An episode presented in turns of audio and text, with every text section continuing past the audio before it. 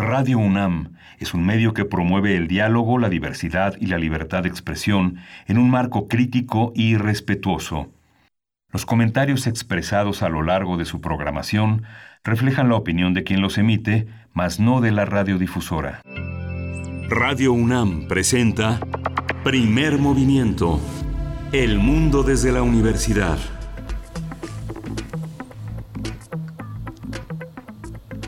Hola, buenos días.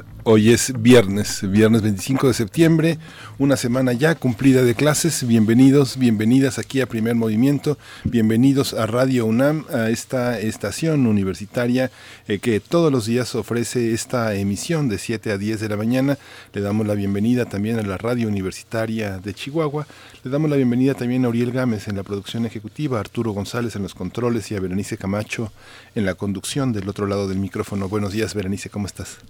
Buenos días, Miguel Ángel Quemain. Así es, bueno, esta que es eh, la parte del equipo que estamos tal vez más visible, pero todo el resto está atento ya para iniciar esta emisión de viernes 25 de septiembre 2020. Recuerden que los viernes aquí son de complacencias musicales, así es que todavía hay espacio. Vayan enviando sus peticiones y bueno, seguramente sonarán, sonarán esta mañana. También es viernes de radioteatro. Vamos a disfrutar hacia el final de esta hora eh, pues de una selección que hace precisamente la producción de primer movimiento. Bienvenidos, bienvenidas. Si escuchan también a través de www.radio.unam.mx, pues bueno, es un gusto llegar hasta donde se encuentren en esta mañana, de aquí y hasta las 10 de la mañana hora del centro, Miguel Ángel. Sí, justamente vamos a estar aquí eh, juntos conmemorando un aniversario más de Ayotzinapa y sus diversas expresiones culturales. Ha sido tan fuerte el impacto del caso Ayotzinapa, de la desaparición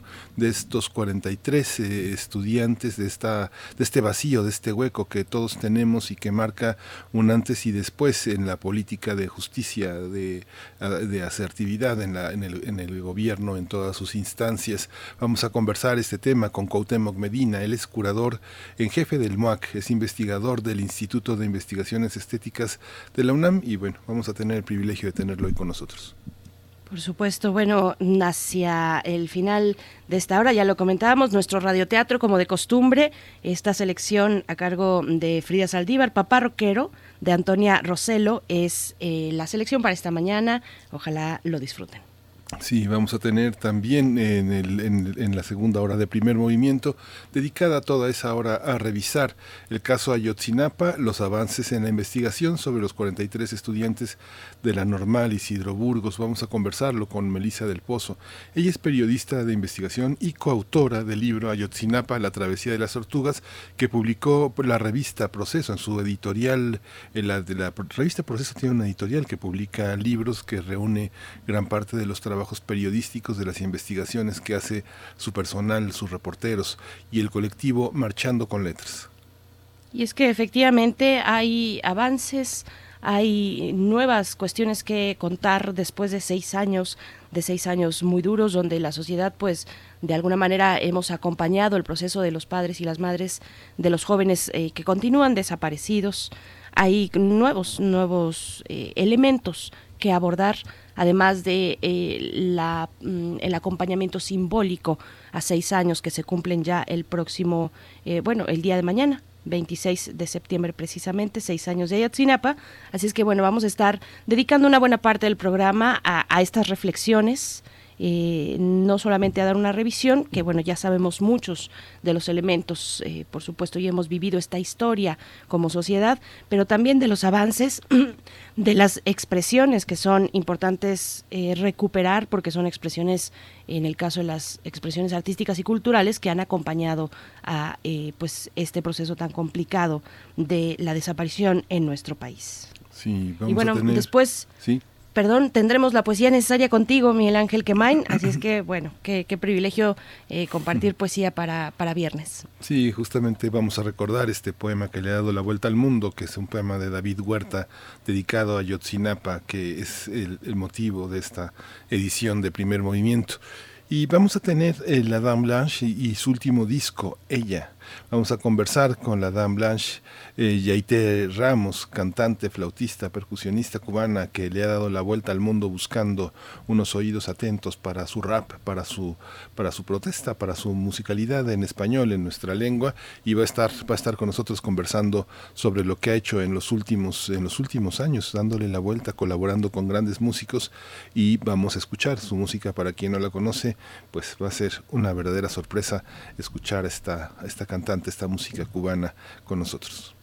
Por supuesto que ya va por su cuarto eh, álbum de estudio, así es que bueno, será muy interesante poder eh, reflexionar con ella, también disfrutar de su música en esta mañana de viernes.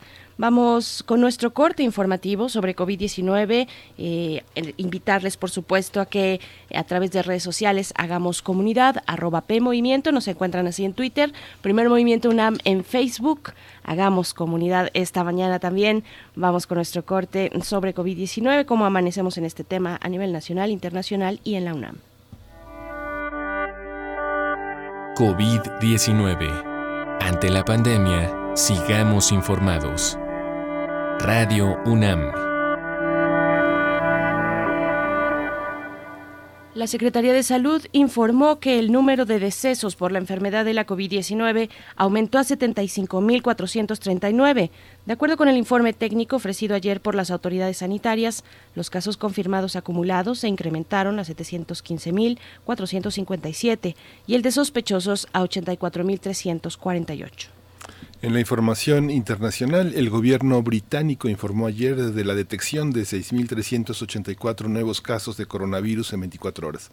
Se trata del número máximo diario registrado hasta ahora en ese país, elevando la cifra total en 416.363. En cuanto al número de fallecidos por enfermedad de la COVID-19, las autoridades británicas acumulan 41.902 el gobierno de Boris Johnson también eliminó a Dinamarca, Eslovaquia, Islandia y Curazao de su lista de corredores aéreos seguros ante el avance de la transmisión del SARS-CoV-2 en varios países. En información de la UNAM, Juan José Sánchez Sosa, profesor emérito de la Facultad de Psicología de la UNAM, dijo que el confinamiento debido a la pandemia no se va a normalizar en los próximos meses. Por ello, recomendó procurar un comportamiento adaptativo que nos ayude en el manejo del estrés y en prevenir la depresión. Durante el conversatorio virtual Depresión en tiempos de pandemia que organizó el Centro Regional de Investigaciones Multidisciplinarias, el CRIM, Sánchez Sus expresó que vivimos un estrés crónico por la cuarentena, agregado a otro agudo causado por sucesos amenazantes. Para contrarrestar sus efectos, sugirió desarrollar una actitud de autocuidado donde hagamos un autoanálisis de lo que nos molesta y cómo podemos enfrentarlo.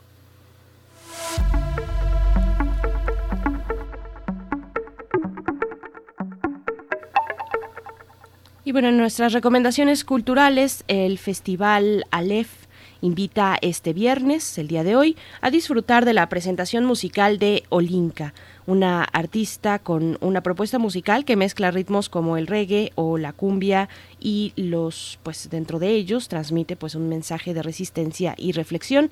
Este concierto será transmitido el día de hoy a las 7, a las 7 de la tarde a través de la página de Facebook del Festival El Aleph. Así lo pueden encontrar Festival El Aleph con PH al final. Y bueno, ahí está la recomendación para este viernes, pero seguramente tendremos a lo largo del programa más, más recomendaciones, pues por eso, porque es viernes, porque ya estamos eh, con un pie en el fin de semana y en nuestro posible descanso, tal vez eh, para estos días, pues vamos a ir con música. Vamos a ir con música. Esta canción está a cargo de Belafonte Sensacional es un proyecto musical mexicano y forma parte del disco De Vuelta a Casa, Ayotzinapa Somos Todos, este disco que en 2015 eh, pues congregó a una buena cantidad de artistas de distintos lugares, no solamente de México, para precisamente hacer un homenaje musical a eh, los estudiantes desaparecidos y por otro lado también apoyar a las familias con eh, pues las ventas que se tuvieron, se enviaron directamente a las familias de Ayotzinapa. La canción es Verte regresar.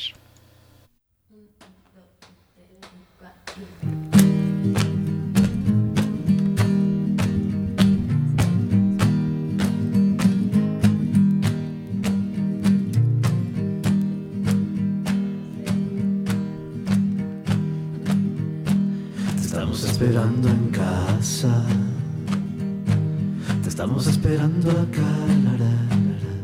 Hay una cama caliente y un guisado de mamá. Hay un graffiti de cabañas, creo que está mirando al mar. Y hay un día con nubes claras en que quiero verte regresar.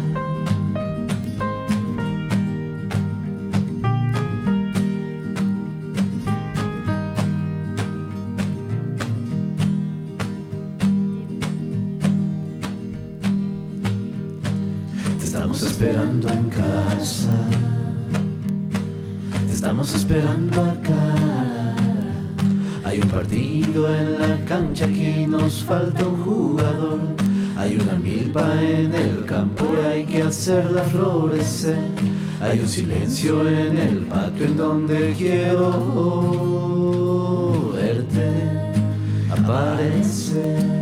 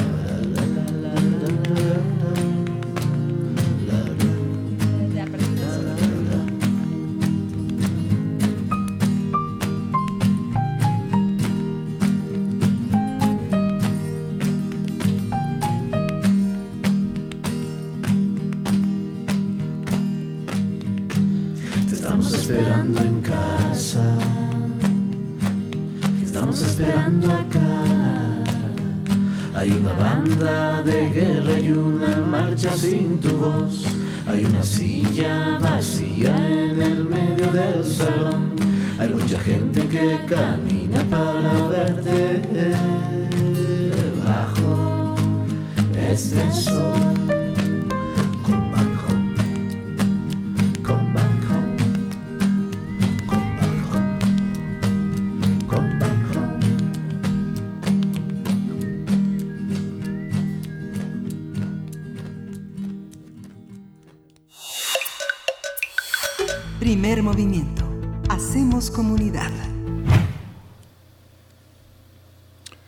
Se cumplen seis años de la desaparición forzada de los 43 alumnos de la Normal Isidro Burgos. Aquel día los estudiantes viajaron del pueblo guerrerense de Ayotzinapa, sede de una de las principales escuelas que forma profesores rurales de México, a la ciudad de Iguala.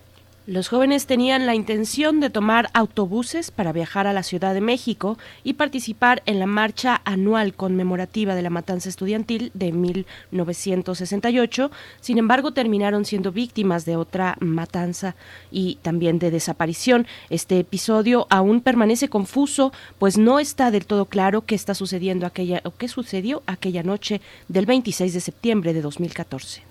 Al menos desde 1968, las manifestaciones artísticas y las acciones estéticas han acompañado a los movimientos de protesta en México, y el caso de Ayotzinapa no es la excepción. Desde el 2014 hasta la fecha, poetas, periodistas, fotógrafos, narradores, cuentacuentos, pintores, ilustradores, caricaturistas, diseñadores, cantantes, cineastas y artistas de todo tipo han realizado en el ejercicio de su profesión una forma de protesta. Y precisamente vamos a conversar sobre las diferentes manifestaciones artísticas que surgieron con la desaparición de los 43 alumnos de la normal Isidro Burgos de Ayotzinapa y que acompañaron la exigencia para esclarecer, este caso. Y bueno, nos acompaña a través de la línea de primer movimiento Cuauhtémoc Medina, el es curador en jefe del MUAC el Museo Universitario de Arte Contemporáneo e investigador del Instituto de Investigaciones eh, Estéticas de la UNAM. Y bueno, nos da siempre mucho gusto eh, conversar contigo, tener, esta oportunidad. Cuauhtémoc Medina, gracias por estar aquí en Radio UNAM. No, todo lo contrario, gracias. Es, este es un tema muy especial para nosotros.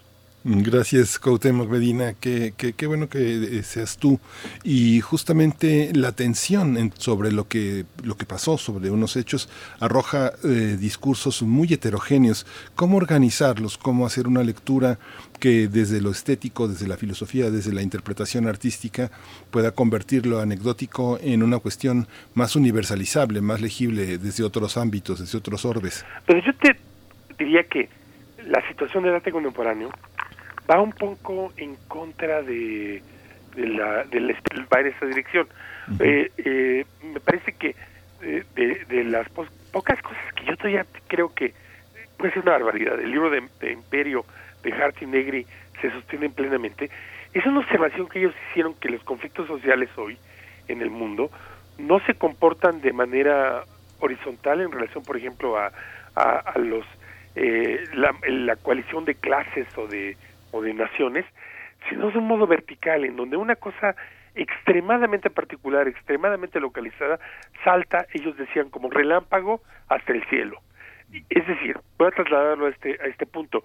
Hay una, una lógica en nuestra eh, manera de, de, vivir el tiempo y vivir la cultura, donde casos particularísimos que no son necesariamente planteados en términos eh, generales, universales, eh, en términos de valores como clase o, o, como el género humano, es la particularidad específica la que de pronto se convierte en materia de interés universal. Y esto es lo que eh, la dinámica también de, de los derechos humanos eh, sugiere frente a una, una lógica que era muy del siglo XX, de pensar de que el sacrificio de la parte eh, se justificaba en relación a el progreso, el socialismo o cualquier otra abstracción, eh, la, dinámica por la que los derechos humanos toman una preeminencia es porque estamos totalmente en contra de la idea de que un, un caso de injusticia, por específico que sea, eh, pase al archivero del, olvido. Uh. Cuauhtémoc Medina, ¿qué, ¿qué cuestiones, qué distingue y qué atraviesa a las expresiones artísticas que precisamente están acompañando a un movimiento social eh, y, que no necesariamente y que se distinguen precisamente del arte tal vez por sí y para sí mismo? Bueno, lo que, creo que eh, lo que les distingue es más bien la, la pregunta de cómo se aborda la urgencia, lo que no es una una eh, un interés superficial, académico o en cierta forma eh, derivado de la curiosidad, con el, el hecho de seguir produciendo en un marco de preguntas sobre la cultura. O sea, el hecho de que en, en, tiene que haber al mismo tiempo la, la, la capacidad de articularse con eh, una situación, con un movimiento como lo describiste o, como, o con una causa, y sin embargo ser capaces de también plantear un cierto grado o un grado muy alto de eh, reflexión y autorreferencialidad en relación a una pregunta que está abierta y que no es sencilla, que es cómo puede seguir habiendo cultura en este momento. Uh -huh. Y más, cómo puede sostenerse la, la idea que en nuestra mentalidad general aparece como un poco superflua de producir cultura ante un, un evento que tiene la mayor gravedad. Uh -huh. Entonces, eh, por eso es que también las, las, las alternativas son muy específicas. Eh, eh, para mí, de, la trayectoria del museo, eh, del MOAC, respecto a este caso, lo que más me, me, parece digno de, de, resaltar era el dilema, precisamente, que se le planteó a las instituciones culturales y a las estructuras culturales, de tratar de distinguir la indignación, afiliación y activismo personal de la tarea de ser el albergue de los efectos y eh, potencialidades culturales que esa eh, movilización, en el sentido de, de, la movilización de también de tripas y la movilización de, de dignidad eh, produjo. Y, y el, el distinguir la, la, la, el error o, o el oprobio que a veces ocurre de que queremos que las instituciones se vuelvan afiliadas. Yo creo que este es un, problema muy serio que tenemos en este momento en el, en el dibujo de lo que es este país. Y el, el poder en cambio tener una, una, una, una cultura que sea oportuna y reaccione ante lo que, ante lo que urge reaccionar. Entonces, por principios porque eh, eh, de pronto ocurre que puede, puede darse el caso de que incluso algo que parece totalmente prohibido, el que un artista vaya y intervenga su obra en una colección, sea algo que hay que asumir como importante.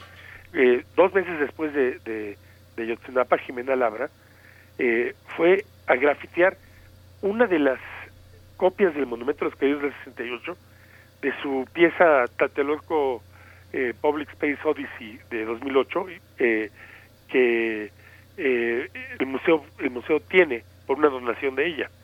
Y esa esa pieza quedó alterada permanentemente con este 43 en el en el reverso.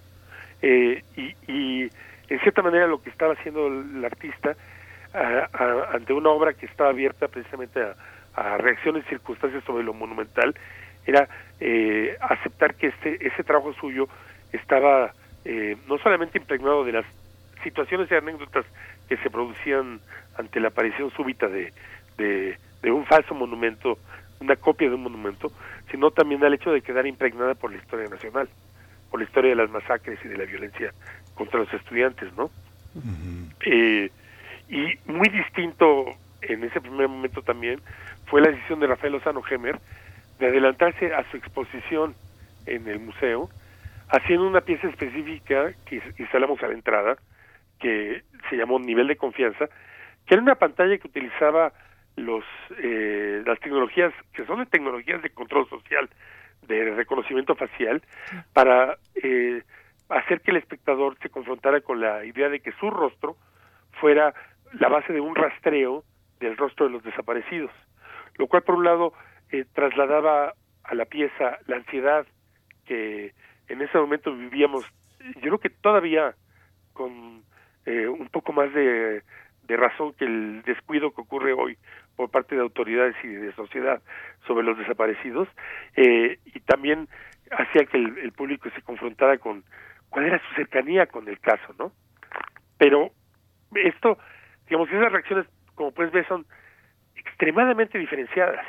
O sea, el problema más, eh, en este caso, para volver a tu pregunta, no es tanto como hacer una proposición general, como, como una cuestión que es interesante, que es cómo pueden coincidir rayos con trayectorias extremadamente diferenciadas y divergentes en un punto, como un vórtice, más que como un argumento universalizado, ¿no? Sí, justamente eh, recuerdo, y hablamos en, en, en, su momento, tú también recordarás, Berenice Ay, güey, y lo que tú hiciste, lo que tú participaste, el, para el, lo que se hizo en el MUAC, eh, en el que también los familiares tuvieron oportunidad de verse a sí mismos y de ver cómo, cómo el arte había intervenido, una historia personal. ¿Cómo, ¿Cómo fue también esta experiencia que está documentada, que podemos recurrir al acervo que ya tiene el museo en ese sentido y pues algunas de las intervenciones que has hecho como crítico eh, justamente ya mencionaste algunas. Cómo, cómo, cómo ha leído cómo ha leído la crítica cómo ha leído el público en estos dos ámbitos tan distintos el público y la crítica estas manifestaciones Cuauhtémoc cómo fue la experiencia del museo déjame que es importante que tanto la intervención de, de Ai Weiwei del año pasado, eh, de, eh, que, que se tituló Restablecer Memorias, como lo que ocurrió en 2017 del proyecto de Ayotzinapa de Forensic Architecture, del grupo Mm. de arquitectura forense del Colegio de Goldsmith de, de Londres que dirige Eyal Weizmann, tienen un punto en común y es que el, el Centro Pro de Derechos Humanos eh, es el, el abogado, digamos, de los padres de los 43, eh, fue un aliado y fue un, en cierta manera, el que el comisionante de estas de estas obras. O sea, se trató de dos piezas que tienen una peculiaridad muy del arte de hoy, que no emergían únicamente de la subjetividad de los artistas, sino que eh, venían acompañando una, una, un, un, un proceso de diálogo con, con, lo- la, con la parte que representa el Centro Pro. Entonces, eh, eh, primero es extremadamente interesante que el, el- la, la obra de, de Evo Way nació de un modo muy, muy directo y espontáneo de una entrevista que tuvo él a través del Centro PRO y no planeada con los padres de los 43, en donde eh, la experiencia de Ai Weiwei como un perseguido político en China eh, le permitió dialogar con los con los padres en un nivel eh, mucho más inmediato, inesperado y cercano que, que, que podemos tener como los ciudadanos de este mismo país en relación con ellos. Y, y también toda la obra que él hizo está teñida de un elemento que parte de esa de ese eh, momento de entendimiento desde una circunstancia también trágicamente particular. O sea, Weiwei puso el acento de su instalación, pero también de la película que emergió de la colaboración con el del, del documental Vivos, en eh, explorar qué le ha pasado a los padres, a los amigos, a los colegas, a los camaradas y a la sociedad mexicana por la desaparición. Eh, es una pregunta que, con toda honestidad, es muy eh, revelador, tristemente revelador y poco frecuente que, que la sociedad, la prensa o lo, la propia investigación se haga, que no que sucedió el, en septiembre de 14, sino que está pasando hoy. Eh, eh, en la medida en que la desaparición forzada, eh, como es un crimen continuo, también supone una injusticia continua y una multiplicación de la injusticia, ¿no? En cambio, plataforma Yotzinapa, como imagino que ustedes se acuerdan, es, es un aparato científico que en el momento en que todavía el gobierno de Peña Nieto sostenía la, la llamada verdad histórica, eh, montó Forensic Architecture para, de una manera absolutamente extraordinaria, eh, recabar todos los datos existentes sobre lo que pasó la noche de, de, del 26 a 27 de septiembre de 2014, los colocó en una, en una estructura de, eh, de comparación en tiempo real, que luego produjo también la posibilidad de una animación en tiempo real, eh, que, que permite investigar cuáles las implicaciones de cada una de estas de estas eh, historias que parecen multiplicadas.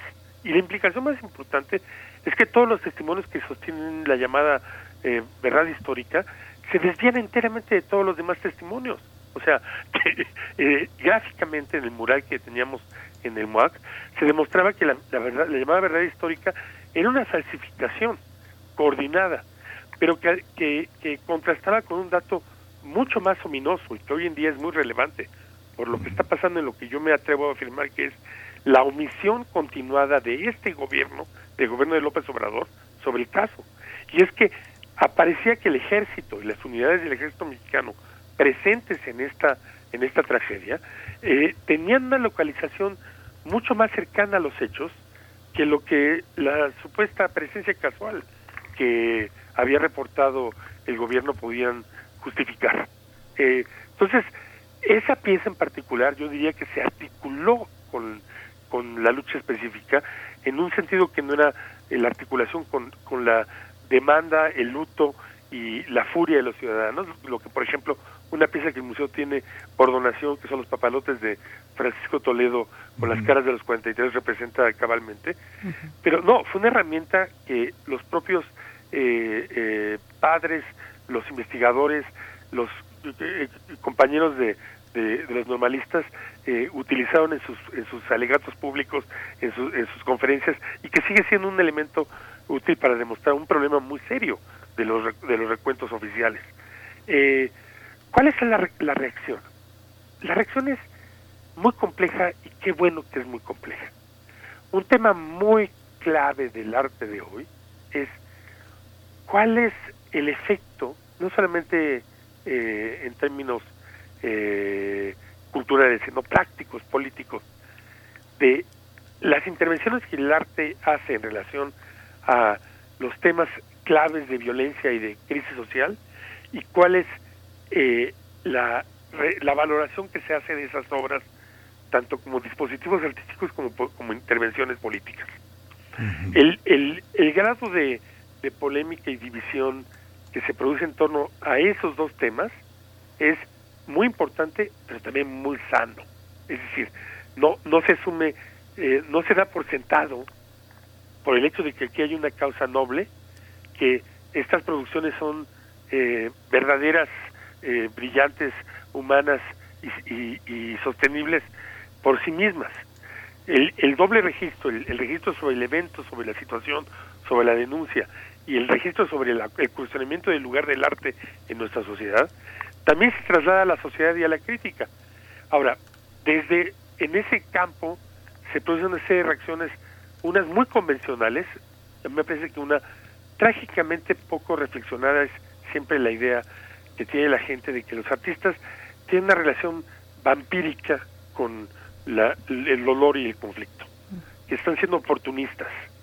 Cuando no se percatan que la cultura contemporánea es una cultura que está involucrada con los hechos, o sea, es una es una frecuente, yo la llamaría difamación, la que se plantea ¿y por qué este artista está metiéndose en un tema que no es suyo? o ¿por qué este artista que de cualquier manera tiene que vivir o hacer dinero o, hacer una fortuna con, con su obra esté metido en un tema social. Bueno, porque es intrínsecamente la condición y la contradicción de la cultura de nuestra época, que tiene que ser una cultura en el capitalismo y al mismo tiempo operar políticamente. Y del otro lado, en cambio, tenemos acciones de una enorme sutileza y complejidad que están valorando cosas como, por ejemplo, cosa que se debatió seriamente en México, eh, ¿cuál es la, la, el efecto de que una pieza como la de Forensic Architecture está al borde de rechazar ser arte y sobre todo está desalojando la idea de empatía, de sentimentalidad, de eh, afecto, para llevar a cabo más bien una presentación eh, extraordinariamente eh, detallada, pero clínica y desapegada. Y entonces hubo un debate muy interesante entre quienes se encontraban ese desapego como una muestra de, de estar haciendo algo fuera de lugar quienes en cambio hablaban del, del efecto sorprendente emocional sobre el espectador y el efecto estético que tenía esa distancia. O sea, el hecho de que volvía a abrir la, sensibilidad, de que el, el que Forensic Architecture tuviera una posición de no ser expresivos para esperar más bien el efecto sobre el que mira sus obras y argumentos que además tienen ese doble carácter, no solamente son obras sino que son, eh, en ese caso, argumentos cognitivos.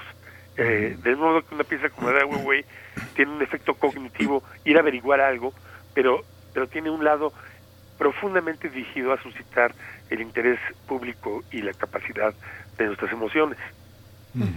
Estamos conversando con Cuauhtémoc Medina, curador en jefe del MUAC, del Museo Universitario de Arte Contemporáneo de la UNAM. Y, bueno, regreso un poco, unos pasos, bastantes pasos, eh, al caso de Jimena Labra. Eh, ella misma, nos comentaba, regresa y realiza una intervención de su propia obra.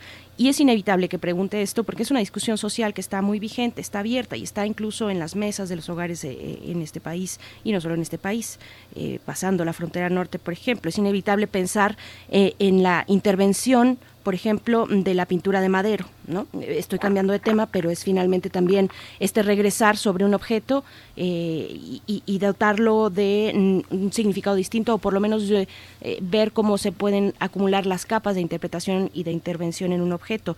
¿Qué, qué te dice esta, esta acción, eh, Cuauhtémoc Medina?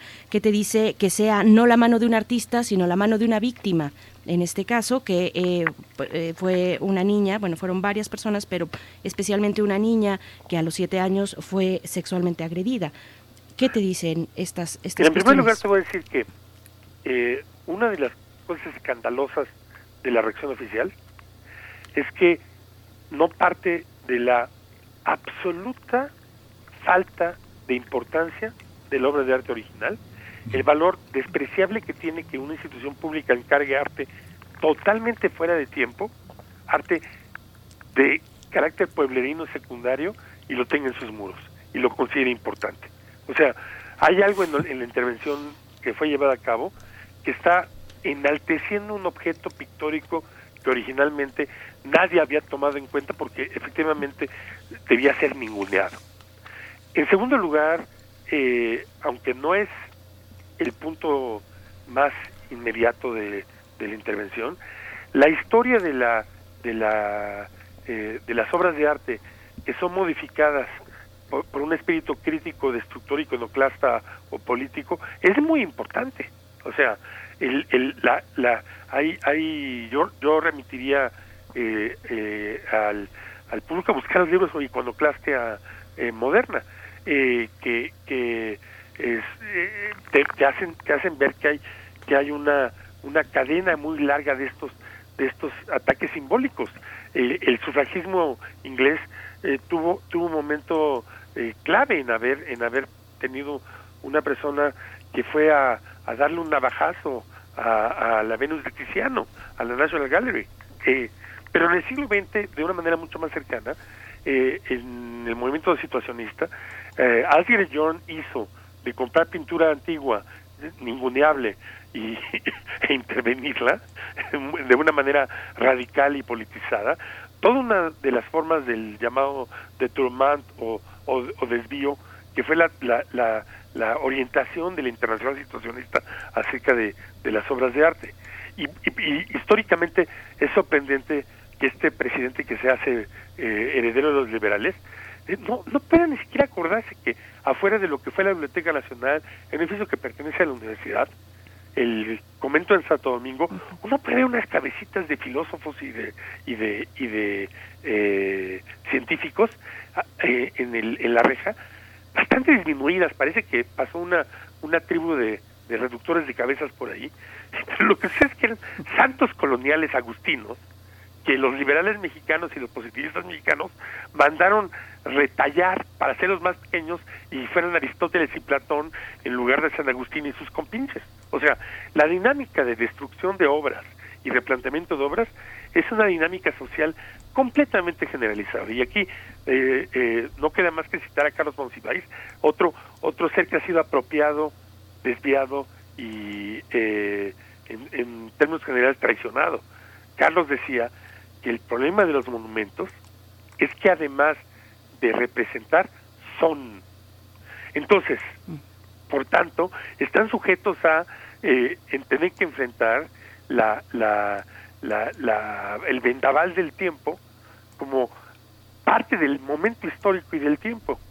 Eh, más allá del modo extremadamente notable en que esas, esos cuadros intervenidos eh, hayan sido por una niña uh, o, no, lo que lo que me parece muy muy notable es el modo en que el, el cuestionamiento de este panteón avejentado de héroes que nos plantea el poder aparece ahí expresado una vez más en una línea de continuidad con algo que ha contenido el movimiento feminista. O sea, es, es muy importante que nos demos cuenta que esta palabra que pronunciamos como si fuera límpida, patria, es una, una alusión al, al padre. Es, una de las de los dispositivos evidentes la el padre feminizado de como idea este el, el eh, es que además es una, una noción que emergió precisamente en la Revolución Francesa para construir esta idea de que uno debía morir por esta asociación política. O sea, la, la, la, en contraste con la noción de sociedad uh, o nación a lo Rousseau, que lo que planteaba era un, eh, el, la posibilidad de una organización para obtener determinados beneficios, la seguridad, si tú quieres. Lo que tenemos es una inversión que sí es culpa de, de la Revolución Francesa, que como todos sabemos no es tan inocente como como como pensamos las revoluciones nunca son inocentes que que lo que inventó fue la idea de que uno eh, de que los ejércitos podían ser más eficientes porque la gente en lugar de ir obligada a matarse iba emocionada con matarse. Todos esos valores son algo que necesita ser cuestionado. Me parece que una parte de la lógica de del movimiento feminista es derrumbar esos valores. Y a mí me parece absolutamente coherente que en lo que fue la, eh, un, un gesto mayor, la total desestima de la estructura de la Comisión de Derechos Humanos y de todo el, eh, en un momento en que el Estado, el gobierno federal desmantela todas las estructuras de protección a víctimas, en el momento que cierran las guarderías que estaban apoyando a, a, las madres, los centros de refugio, de pronto pasa del acto de cancelar una institución que no está teniendo interlocución con un hecho gravísimo, los desaparecidos, a efectuar una serie de actos simbólicos que traducen eso en el momento momento histórico. Ahora bien, aparte de esa significación, que hace de ese objeto un acto artístico significativo, porque una condición que todos tenemos que entender es que eh, eh, el arte no es un, una patente que deriva ni de la ni, ni, de la licencia del título de artista de la Facultad de Artes y, Diseño ni ni de la eh, vocación artística. Es una práctica social que tiene modalidades especializadas y estructuras específicas económicas. Lo que lo que eh, yo destacaría de, de la intervención misma es que sí sí sería legítimo usar la palabra belleza. Hay hay algo del resplandor de la intervención que es totalmente deliberado, que traslada a Madero a un campo que es el de una especie de punk, que también está haciendo un cuestionamiento de cuál es el referente de clase de los héroes sociales, y que está haciendo en ese giro, en ese eh, de Truman, para, para citar a Jorn en, en, en, en ese en ese en ese caso en esta pintura eh, desviada eh, diría Asger Jorn una una una afirmación de algo que puede en ese círculo que puede ser que no sea mi círculo pero es el el de ese ese circuito que también incluye activistas anarquistas una figura más más identificable que la de la rigidez que un, de un pintor oficial que que dibuja a Madero cada vez más deformado de su condición compleja yo lo hubiera quizá planteado que les hizo falta hablar de el espiritismo de Madero, ¿no? Esta parte también en la que la figura del artista Cuauhtémoc emerge como también como un aspecto protagónico, como un interventor de la propia realidad, el poema Yotzinapa de David Huerta, donde dice, contrario a lo que dictan las leyes del derecho de autor, este poema ya no me pertenece, este poema es de ustedes, y la, y la carrera de Francisco Toledo con los papalotes, que se quedará como una fotografía de esa vitalidad de este artista oaxaqueño, pero que por otra parte fue leída como, miren, Toledo como un niño jugando con el papalote cuando en realidad estaba representando una cosmogonía de conexión eh, del universo y, con, con, las almas que se conectaban a través de un hilo que sostenía su mano. ¿Cómo ves esta parte del artista que interviene, la, corporalidad que se queda eh, registrada en fotografías, en hechos, en crónicas? Por un lado hay un, hay un dato que Francisco Toledo representa de una manera que es una cuestión, yo ligeramente ayer estaba releyendo el texto de Susan Sontag sobre su decisión de ir a, a dirigir eh, Esperando Godot en, en Sarajevo, en medio de la, del, del, de la, de la guerra de la antigua Yugoslavia. eh, la expectativa que teníamos de artistas e intelectuales en el siglo XX era salir y poner el cuerpo en el momento de una eh, crisis ética, moral y política. Entonces, eh, es una condición de lo que fueron los intelectuales públicos y Toledo fue un intelectual público, el tratar de transferir el prestigio cultural en una llamada de atención, en, un momento de, eh, de demanda ética a la sociedad. Eh, de manera que es eh, un dato importante de la, de la historia cultural moderna, cuando es que un Solá sale con Yo acuso, eh, en qué en qué momento Picasso hace eh, un Guernica, eh, eh, en qué momento la, las las artistas de los 60 eh, acompañan el, el, el momento inicial de lo que se llamaba liberación femenina. ¿Cuáles son esos giros de politización, no? En el caso de Francisco, yo diría que toda su, su, su carrera a partir de los años 70 estuvo llena de este momento de movilizar el lugar que él pudo no haber buscado de ser un artista referencial para una nación y convertirlo en un bien social, no en un modo en que uno obtiene favores del presidente y contratos para hacer obras subsidiadas desde la presidencia, sino por un modo para producir un campo cultural y en ese punto para producir un, un, un momento de, de movilización y de crítica yo sí te voy a decir que yo no, no, no recordaba, no, no, no, no leí o no me, no me eh, llegó a los ojos esta idea de que pudiera atacarse a Francisco por comportarse como un niño. Yo lo que te puedo decir es que mi memoria de él es la envidia de alguien que había sabido conservar ese momento infantil. O sea, no, no sé quién hizo ese pronunciamiento, pero si yo lo leyera, una primera sospecha que tendría es si lo que corre ahí no es la envidia, que no puede salir a darle significado a un papalote con un momento político para una nación.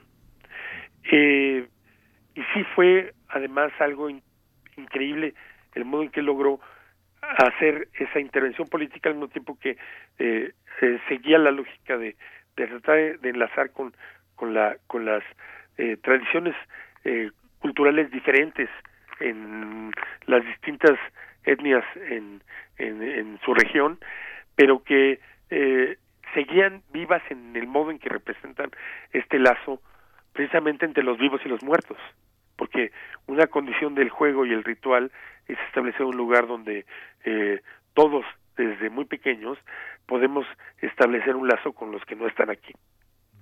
Eh, y yo creo que la otra condición es también la de la importancia que tiene que tengamos una, una cultura que está interpelando el poder artísticamente.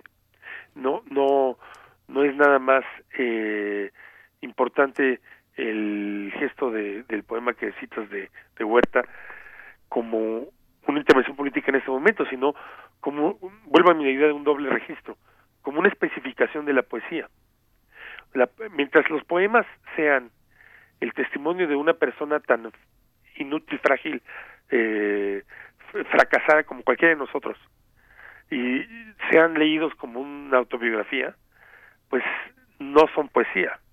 El momento poético también tiene que ver con un momento en donde eh, la, los, los versos se vuelven de todos, en que uno lee el poema eh, callado en voz alta y este es tu, su y nuestro poema.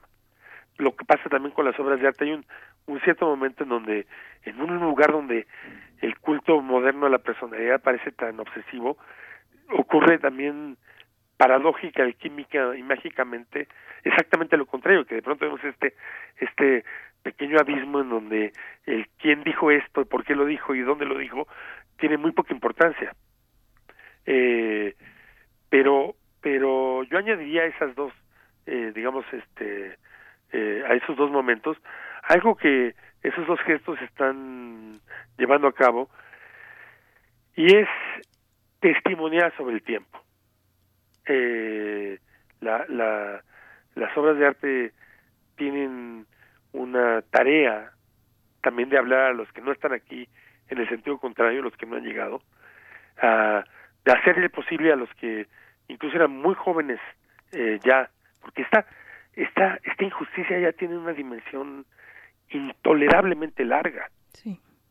Eh, en tratar de entender lo que este enorme crimen el que ocurrió esa noche y el que viene ocurriendo cada vez que una autoridad, por ejemplo, la actual, eh, no acaba de instalar una comisión de verdad, en que la oferta de que va a haber una serie de revelaciones que claramente están implicando al ejército no sale a poner la evidencia en el en, el escritorio en que tengamos una situación donde hay promesas y promesas y promesas y promesas que se acumulan como montañas y nada, eh, pues sí, ah, es, es importante que haya una producción artística que está movilizando a la sociedad, pero también que está dejando un rastro hacia el futuro de lo que esta enorme eh, violencia, este luto y esta injusticia significa en un momento histórico una nación.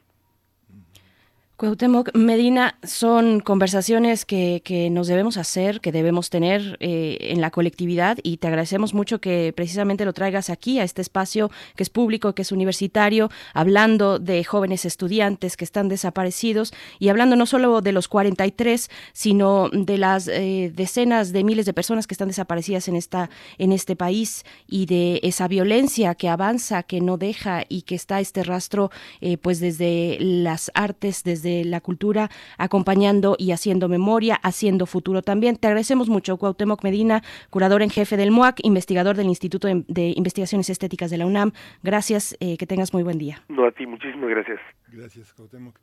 Pues vamos a ir, vamos a ir con nuestro radioteatro. El radioteatro es de esta estupenda escritora Antonia Rosello y el título es Papá Roquero y nos vamos a despedir con nos vamos a despedir con música. Es, la música es de Lian Ventura y se llama Hasta encontrarlos del disco de Vuelta a casa Ayotzinapa somos todos.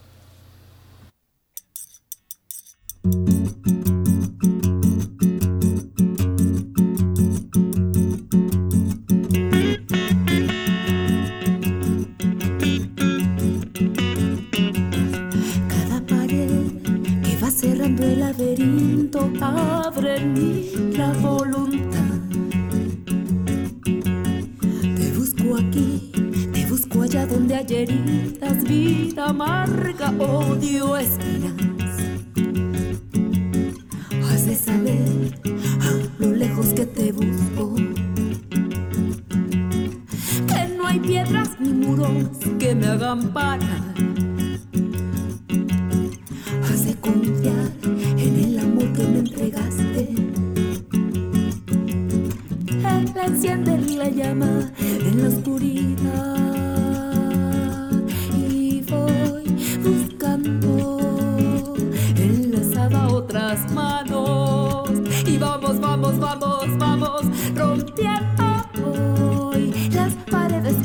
quieren atrapar, enredar para agotarnos. Más no descansaremos hasta encontrarnos,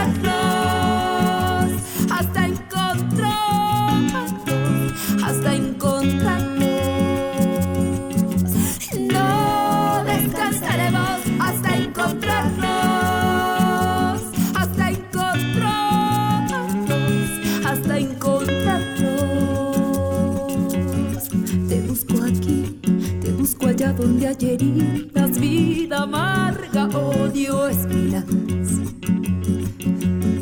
Has de saber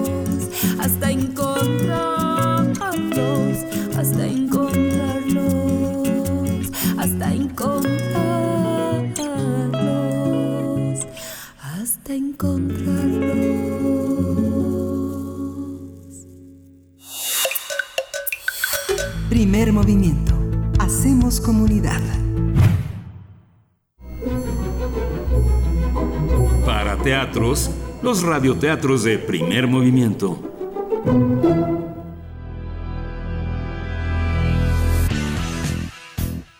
Papá Roquero, de Antonia Rosselló, editorial SM.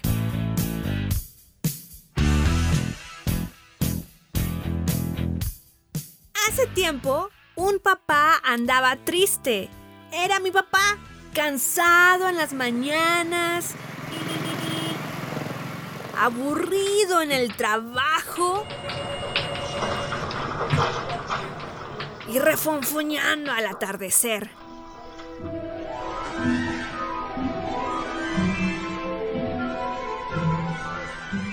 Algunas noches, cuando me cuenta cuentos, sonríe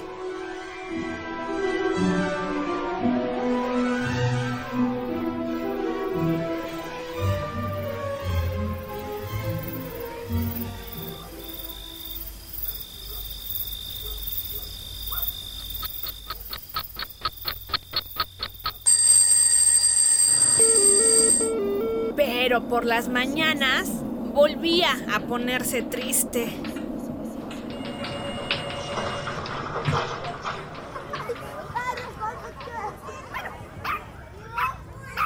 Hasta que una tarde cambió y me dejó adoptar al perrito. Él también encontró algo muy particular en una tienda y pronto descubrí que tengo un papá rockero.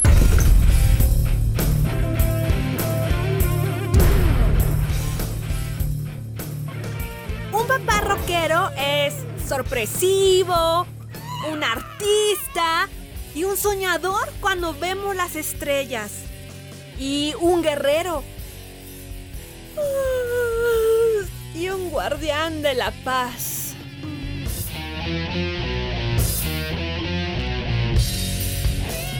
Sin embargo, hay mañanas en que papá vuelve a estar triste. Próxima estación. Observatorio. Anticipe su No se puede ser papá rockero todo el tiempo, dice. Y puede que tenga razón. Pero papá no sabe que cuando yo sea grande voy a ser mamá rockera de tiempo completo.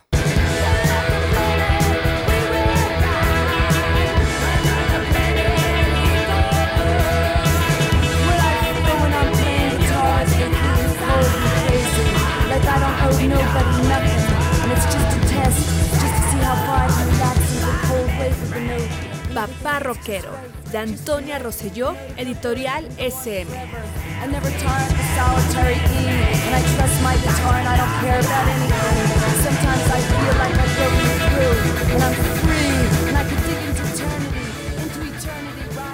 Bueno, pues no se pierdan eh, la producción literaria de Antonia Rosselló, eh, eh, literatura infantil y juvenil. Esto fue Papá Rockero en el Radioteatro de esta mañana. Nos despedimos de la Radio Universidad de Chihuahua. El lunes estaremos con ustedes a las 6 de la mañana, hora del, de- de- del norte del país, 7 de la mañana, hora del centro. Por ahora nos vamos a nuestro corte de la hora, son las 8 con 1, ya es la las 8 con 1 de la mañana. Vamos allá, estamos en primer movimiento. Síguenos en redes sociales. Encuéntranos en Facebook como Primer Movimiento y en Twitter como arroba PMovimiento. Hagamos comunidad.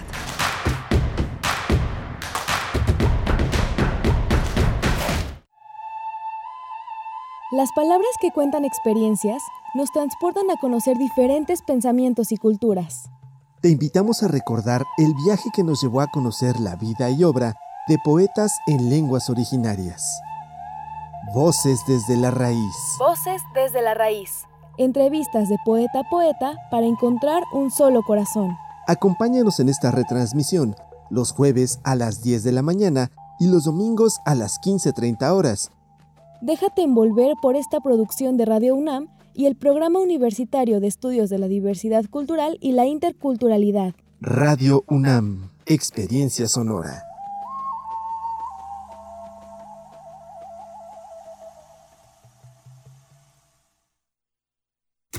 Saúl llega hasta donde empieza Luisa y donde termina Luisa empieza Sandra. Rafa empieza aquí y Fátima ayuda a que suceda. Manuel quien abre espacio a Elena para que Natalia ayude a Liliana, a Ana y Lidia. Y esta invita a Livia quien se junta con Viviana. Víctor acepta y... Para decidir quién va a ocupar los más de 21.000 cargos que se elegirán en las elecciones de 2021, tenemos que estar todas y todos. Es importante, tienes que estar. Este 2021 contamos todas, contamos todos. INE. Buenos días compañeros, mi nombre es Jair y soy un alcohólico drogadicto. ¿Qué sirve pues hacer las cosas bien si de todos modos no tengo la atención de un padre, no? Tengo 17 años, estoy aquí por el uso y abuso de las drogas. Me dolía todo el cuerpo, me tienen que inyectar complejo B. Tengo yo que dormirme en un colchón por si en la noche me pueden dar convulsiones. Yo ya soy una persona podrida y ya no hagas nada por arreglarme. En el mundo de las drogas no hay final feliz. Hola, soy Carmen Villoro y estoy en descargacultura.unam. En voz de Mateo García Elizondo escucha los fragmentos de su obra Una cita con la Lady. Cuando te encuentras con la muerte tantas veces como yo, la vida cobra otro sentido. Ese lugar del cual hablo no está hecho para los vivos, y cuando has ido y regresado tantas veces, la verdad es que después ya no perteneces realmente a este mundo tampoco. Date un respiro y emociona tus sentidos en www.descargacultura.unam.mx.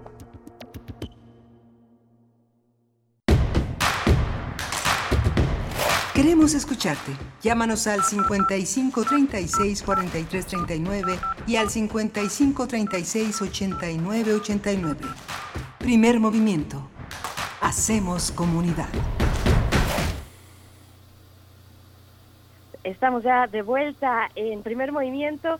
Me tuve que trasladar a otra vía de comunicación porque se fue se fue la luz en casa, pero ya ya volvió en unos momentos más. Estaré, estaré eh, de vuelta en el aparato que eh, pues me conecta, que me logra conectar precisamente con estas frecuencias universitarias cada mañana, el 96.1 de FM, el 860 de AM. Y pues bueno, seguimos para esta segunda hora donde damos eh, continuidad a las reflexiones en torno al caso de Ayotzinapa, pues que viene a cumplir ya seis años el día de mañana, 26 de septiembre de 2020. Miguel Ángel Quemain, un gusto estar aquí. Bueno, vía telefónica, pero aquí estoy. sí, te oyes lejos, pero, pero bueno, eh, eh, eres, eh, eres invencible, Berenice Camacho. Así que te damos la bienvenida con muchísimo gusto. También a distancia, Auriel Gámez en la producción ejecutiva, Arturo González también en los controles técnicos y a todo el equipo de primer movimiento que hace posible estos encuentros y esta nota larga que tendremos hoy en un momento sobre el caso Ayotzinapa, justamente los avances de la investigación sobre los 43 estudiantes de la normal Isidro Burgos y justamente mañana el jefe del Ejecutivo, acompañado aparentemente de la Fiscalía General de la República, de la Suprema Corte de Justicia, flanqueado por toda el gabinete del gobierno federal involucrado en este caso, dará un informe, dará un informe de cara a la sociedad y de cara a los padres, a las familias que han sufrido durante todos estos años eh, la ausencia de sus seres más queridos, de las semillas que ahora nos cuestionamos eh, dónde están, queremos que regresen y que esta enorme fractura en, el, en, el, en, la, en la sociedad mexicana sea reparada, sea explicada desde lo más eh, confiable que es la que es la gobernanza, la ley, el, un, estado sólido que permita esclarecer estas brutalidades, estos huecos que tenemos en estos días, Berenice Camacho. Así es, así es, Miguel Ángel Quemán, llegamos a estos seis años pues con esta eh, con este cúmulo de, de, de experiencias colectivas que ha logrado aglutinar el caso de Ayotzinapa, 43 estudiantes desaparecidos, eh, varios eh, muertos en esa noche de Iguala, sobrevivientes también, eh, y pues bueno, con esta posibilidad, este, esta reunión que mañana tendrá, como ya mencionas bien, a las 10 de la mañana, el Ejecutivo Federal con los familiares, madres y padres que han dado una lucha incansable, que han dado una lucha admirable y a quienes se les debe justicia ya, después de tantos años. Así es que, bueno, nosotros estaremos conversando en unos momentos más acerca de los avances en la investigación, porque a pesar de todos los años y a pesar de los pesares, y por fortuna hay avances recientes en la investigación sobre los 43 y el, el paradero de los 43 estudiantes de la normal Isidro Burgos, una investigación judicial muy compleja, muy enredada eh, y que pues eh, nos atañe en la atención a todos y a todas. Vamos a conversar con Melisa del Pozo, ella es periodista en investigación, periodista de investigación y coautora del libro Ayotzinapa, La travesía de las tortugas, publicado por Ediciones Proceso y el colectivo Marchando con Letras. Así es que para la siguiente, para esta hora que inicia aquí y donde saludamos también a la radio Nicolaita, pues estaremos precisamente abordando el caso de Ayotzinapa. Y bueno, saludos, saludos Radio Nicolaita. Llegamos a través del 104.3 hasta Morelia, a Michoacán con mucho gusto, como cada mañana, de 8 a 9 de la mañana, para estar enlazados en este acuerdo de radios universitarias y, y compartir el espacio y seguir haciendo comunidad también, Miguel Ángel. Sí, justamente esta, esta, esta reunión con el interior del país, eh, con las universidades que nos hermanan en las frecuencias, con unos radioescuchas que están también atentos a cómo sus eh, radios locales eh, se enlazan en espacios que terminan por ser suyos, como pretendemos en esta emisión, también a través de Internet, en primer movimiento en Facebook, P Movimiento en Twitter, y reunirnos a través de las redes sociales que nos permiten hacer comunidad con eh, otras personas que en otros orbes, en otras latitudes, están con nosotros, nos mandan sus mensajes, están muy comprometidas con lo que pasa en México y que hoy justamente tendremos un balance de lo que ha pasado desde el decreto que se firmó en diciembre de 2018 en el que el presidente pide que tengan confianza, no le debo nada a ningún grupo de interés creado, no habrá impunidad y, ni en este caso ni en ningún otro y todas las dependencias del gobierno federal, dice ese decreto, se pondrán a disposición de la, de la investigación. Llegar a la verdad y hacer justicia no debilita a las instituciones, las fortalece. Y bueno, es el inicio de una política de Estado que llega hasta hoy, después de una larga, después de un largo proceso de pandemia que también ha paralizado muchas cosas en la, en la investigación y que bueno, pero no para. Y mañana será un buen día que empieza empieza desde hoy con esta, en, el caso de primer movimiento, con esta visión que nos ofrecerá hoy eh, justamente Melisa del Pozo. Por supuesto, bueno, la cuestión de las instituciones eh, y la fortaleza de las instituciones también, aquellas muy específicas que hacen frente o que se han eh, proyectado para hacer frente a los resultados de la violencia en nuestro país, pues también son parte de la discusión, como está la CEAP, como está la Comisión Nacional de Búsqueda, la Comisión Nacional de Derechos Humanos a este punto, llegando a los seis años de Ayotzinapa, pues bueno, es uno de precisamente de los ángulos, me parece que son indispensables para esta conversación. Y, bueno, nada más, antes de irnos precisamente a nuestra nota nacional, eh, comentar que tuvimos una conversación muy interesante en la hora pasada con Cuauhtémoc Medina, el curador en jefe del MUAC, eh, sobre las distintas y diversas expresiones culturales y artísticas en torno a Ayotzinapa. Ojalá que si no tuvieron oportunidad de escuchar, pues se puedan acercar al podcast una vez esté ya arriba en nuestro sitio electrónico, que es radiopodcast.unam.mx, porque vale la pena, me parece, regresar a esa conversación de muchos matices, de mucha eh, niveles distintos de profundidad eh, que, precisamente nos compartió esta mañana Cuauhtémoc Medina. Así es que no dejen de consultar el podcast para esta y otras conversaciones. Y pues ahora sí me parece que nos vamos ya directo con la nacional. No, vamos a ir con música, vamos a ir ah, con música en lo que te enfrentas a este momento sin luz y nos reconectamos. Vamos a escuchar de SAS, que vendrá? Y es una complacencia para GAN, 680422. Eh, Ahora eh, los, los, nombres son están llenos de números y de signos de puntuación. Así que para esta complacencia de SAS, ¿qué vendrá?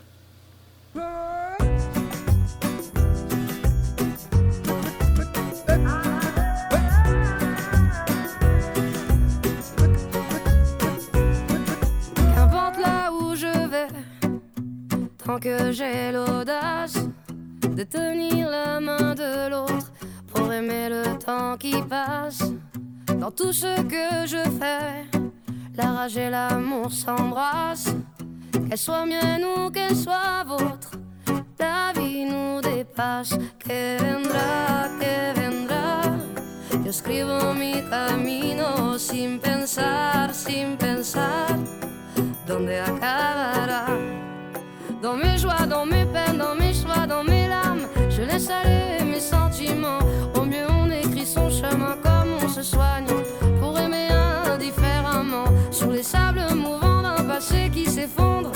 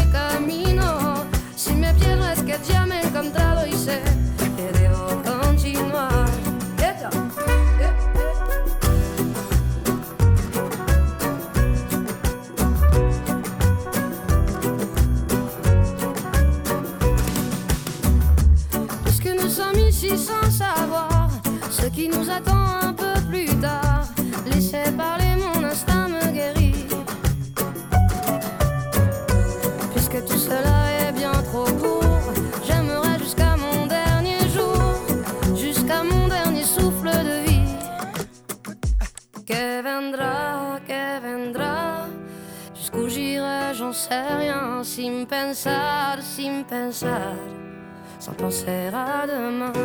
Que vendra, que vendra, escribo mi camino, si me pierdo es que ya me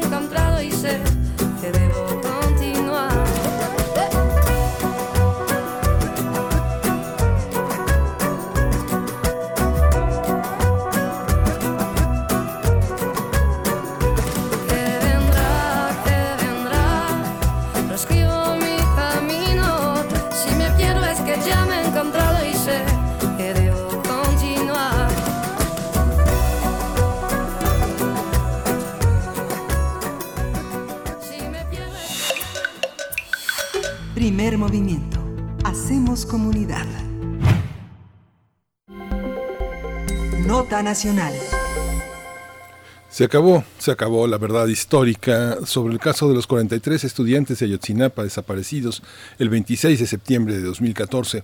Eso sentenció el fiscal Alejandro Hertzmanero el pasado primero de julio. En ese momento la Fiscalía General de la República solicitó 46 órdenes de aprehensión contra funcionarios municipales de Guerrero. Ellos estaban acusados de delincuencia organizada, y desaparición forzada, por lo que los jueces federales negaron órdenes de aprehensión en la pasada administración. Además, Hertz Manero reveló que los restos óseos encontrados por esta nueva administración en otras localidades de Guerrero fueron enviados a la Universidad de Innsbruck en Australia, en eh, Austria, perdón, para identificación. Posteriormente fueron identificados los restos de Cristian Alfonso Rodríguez Telumbre, el, uno de los jóvenes normalistas desaparecidos en Ayotzinapa. Bueno, este hecho representa una nueva ruta en la investigación del caso. Además, la Fiscalía pretende fincar acusaciones de tortura y hasta desaparición forzada al exdirector de la Agencia Central de Investigación, Tomás Herón, por lo que inició ya el proceso de extradición de Canadá a México. Y esta semana el presidente López Obrador anunció que mañana sábado dará a conocer un amplio informe junto con la Fiscalía y la Suprema Corte de Justicia de la Nación sobre los avances que se tienen en la investigación de los 43 normalistas desaparecidos de Ayotzinapa. Vamos a conversar sobre estos avances en este caso a partir de las nuevas diligencias de la Fiscalía General de la República y hoy está con nosotros Melisa del Pozo. Melisa es periodista de investigación y es coautora del libro Ayotzinapa, la travesía de las tortugas que publicó Proceso en, sus, eh, en su editorial y el colectivo Marchando con Letras. Melisa del Pozo, te doy la bienvenida, te agradecemos que te hayas dado este tiempo para estar con nosotros aquí en Primer Movimiento. Buenos días. Hola, buenos días, el gusto es mío. Gracias, Melisa, bienvenida.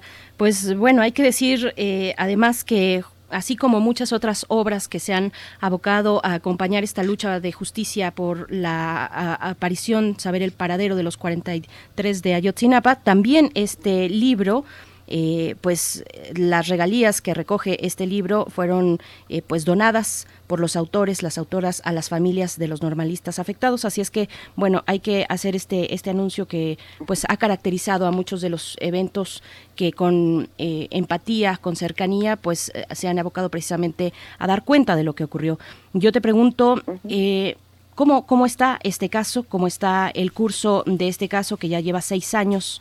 Eh, ¿qué, ¿Qué hay de nuevo dentro de la investigación? Ya mencionábamos algunos elementos al inicio en la introducción, pero cuéntanos tú, por favor, Melissa. Bueno, eh, primero como separar dos cosas. Eh, lo que el libro eh, La travesía de las tortugas es un esfuerzo, como decías, de varios compañeros, eh, casi 70 reporteros y fotógrafos sobre evidenciar darle nombre a, a los 43 eh, normalistas. Al principio, en, en aquel tiempo, como que se hablaba mucho sobre un número específicamente, y es complicado nombrarlos a uno por uno, puesto que son eh, demasiados jóvenes, pero sí era importante para nosotros eh, darle identidad a estos números, es decir, nombrarlos, hablar de quiénes son, eh, hablar de sus sueños, hablar de sus familias, entender el contexto en el que vivían para poder saber eh, cuál era como el, el, giro o por qué habría una intención de desaparecer. Y lo que nos dimos cuenta en el camino es que en Guerrero hay un, eh, pues hay un sistema de desaparición eh, constante en el que tienen que ver eh, las organizaciones criminales, pero también fuerzas del Estado y también eh, recientemente nos dimos cuenta que hay algunos brazos que operan de estas policías comunitarias que operan desde hace mucho tiempo en el Estado y lo que también por lo que también la la reciente investigación está explorando, es decir, cómo están operando estas policías comunitarias eh, como brazos armados de algunos eh, grupos criminales, que es otra línea de investigación, saber si operaron o no durante esa noche eh, en la desaparición. Entonces son como muchos elementos que nos interesaban entender. el libro habla específicamente sobre las historias y los perfiles de cada uno de estos jóvenes, sobre cuáles eran sus retos, entender los, los niveles, el contexto de, de pobreza en el que muchos de ellos se desenvolvieron y, eh, bueno, como ya lo mencionabas, eh, sí, las regalías de estos libros eh, pues fueron para las familias y hubo una segunda edición hace un tiempo, para específicamente el año pasado, para que pudiéramos difundir mucho más sus historias de vida. Y el segundo tramo es sobre, bueno, lo que sí me he abocado a hacer en estos últimos años, pues es entender eh, hacia dónde van las, eh, las investigaciones y creo que el Estado mexicano tiene una deuda enorme eh, con las familias de Ayotzinapa, pero también con muchas de las familias de desaparecidos que se han que se han abocado a la lucha en los últimos años y que creo que Ayotzinapa ha sido un parteaguas para revelar pues las historias también de estos eh, 70 mil desaparecidos que tiene el Estado mexicano en sus registros como denuncias, pero seguramente puede haber eh, muchos, miles más eh, que no se atreven a denunciar y que están y cuyos eh, padres, madres están desaparecidos.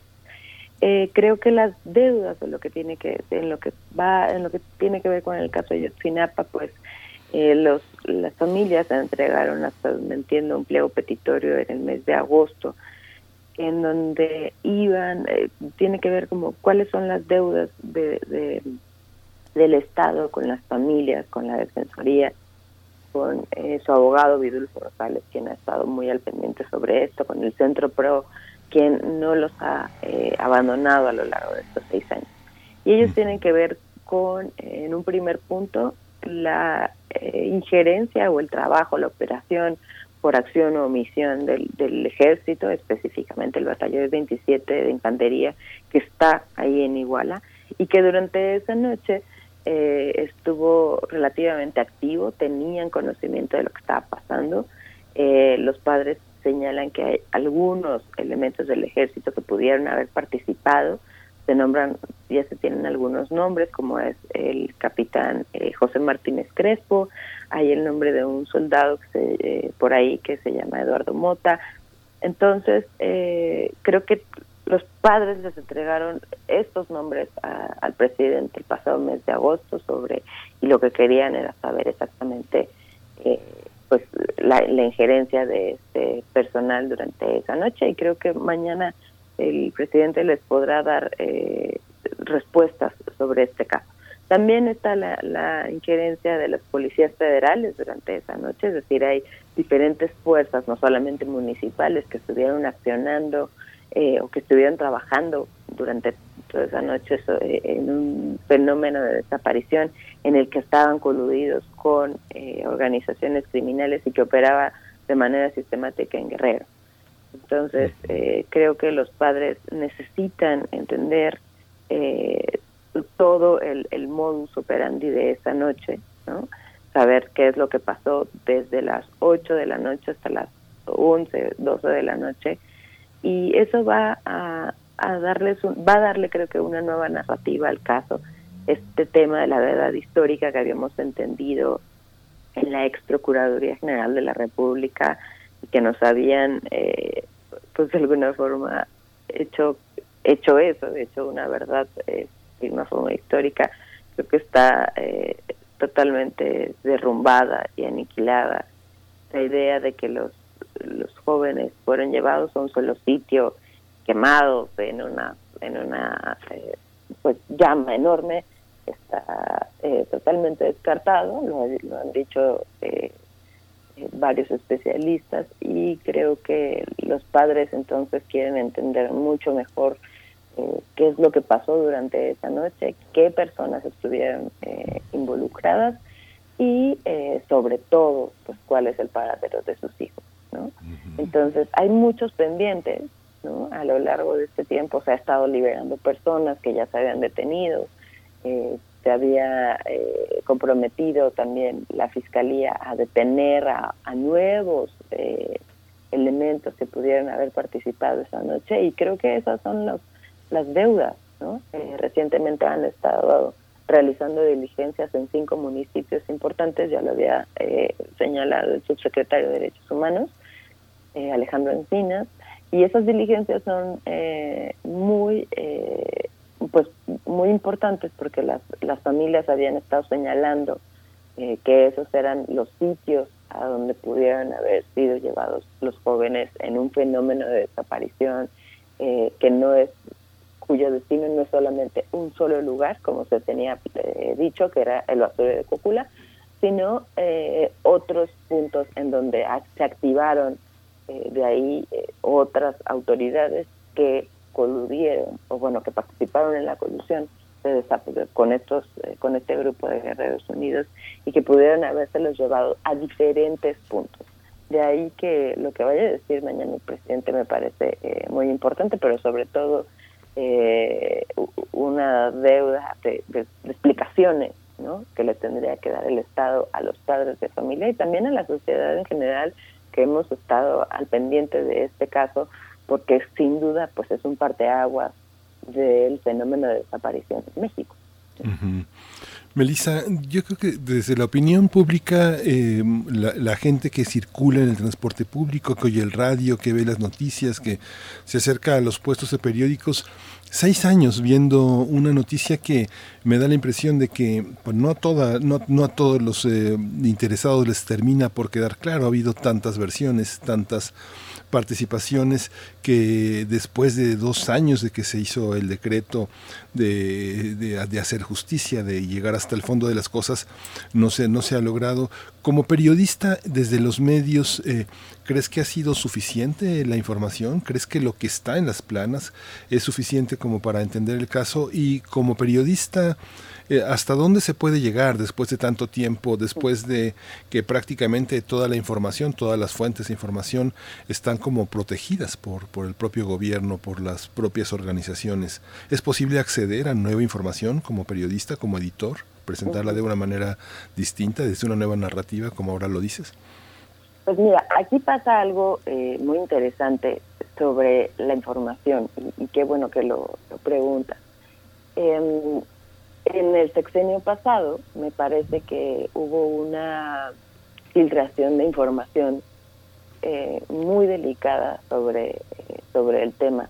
En buena medida porque a la Procuraduría le convenía que estas voces se dispersaran y que se generara eh, difusión sobre, sobre este tema, porque querían de nueva, de nueva cuenta sostener que la verdad histórica existía. Y entonces creo que estas, estas filtraciones de información afectaron mucho a los padres, eh, afectaron mucho a, la investigación, de tal forma que eh, pues los papás se enteraban primero de, de nuevas eh, de nuevas líneas o de nuevas cosas por la por los medios de comunicación que por las autoridades. Em, y de ahí que claro si le si llega en el caso por ejemplo de, de Ezequiel Mora que fue el único resto que está que fue identificado, además del de Cristian, em, al señor le, avisaron primero que habían identificado eh, su hijo, que uno de los restos que fue ubicado en el río San Juan eh, había sido, eh, pues sí, identificado y decían que, que era su hijo. Y primero el señor se enteró por los medios.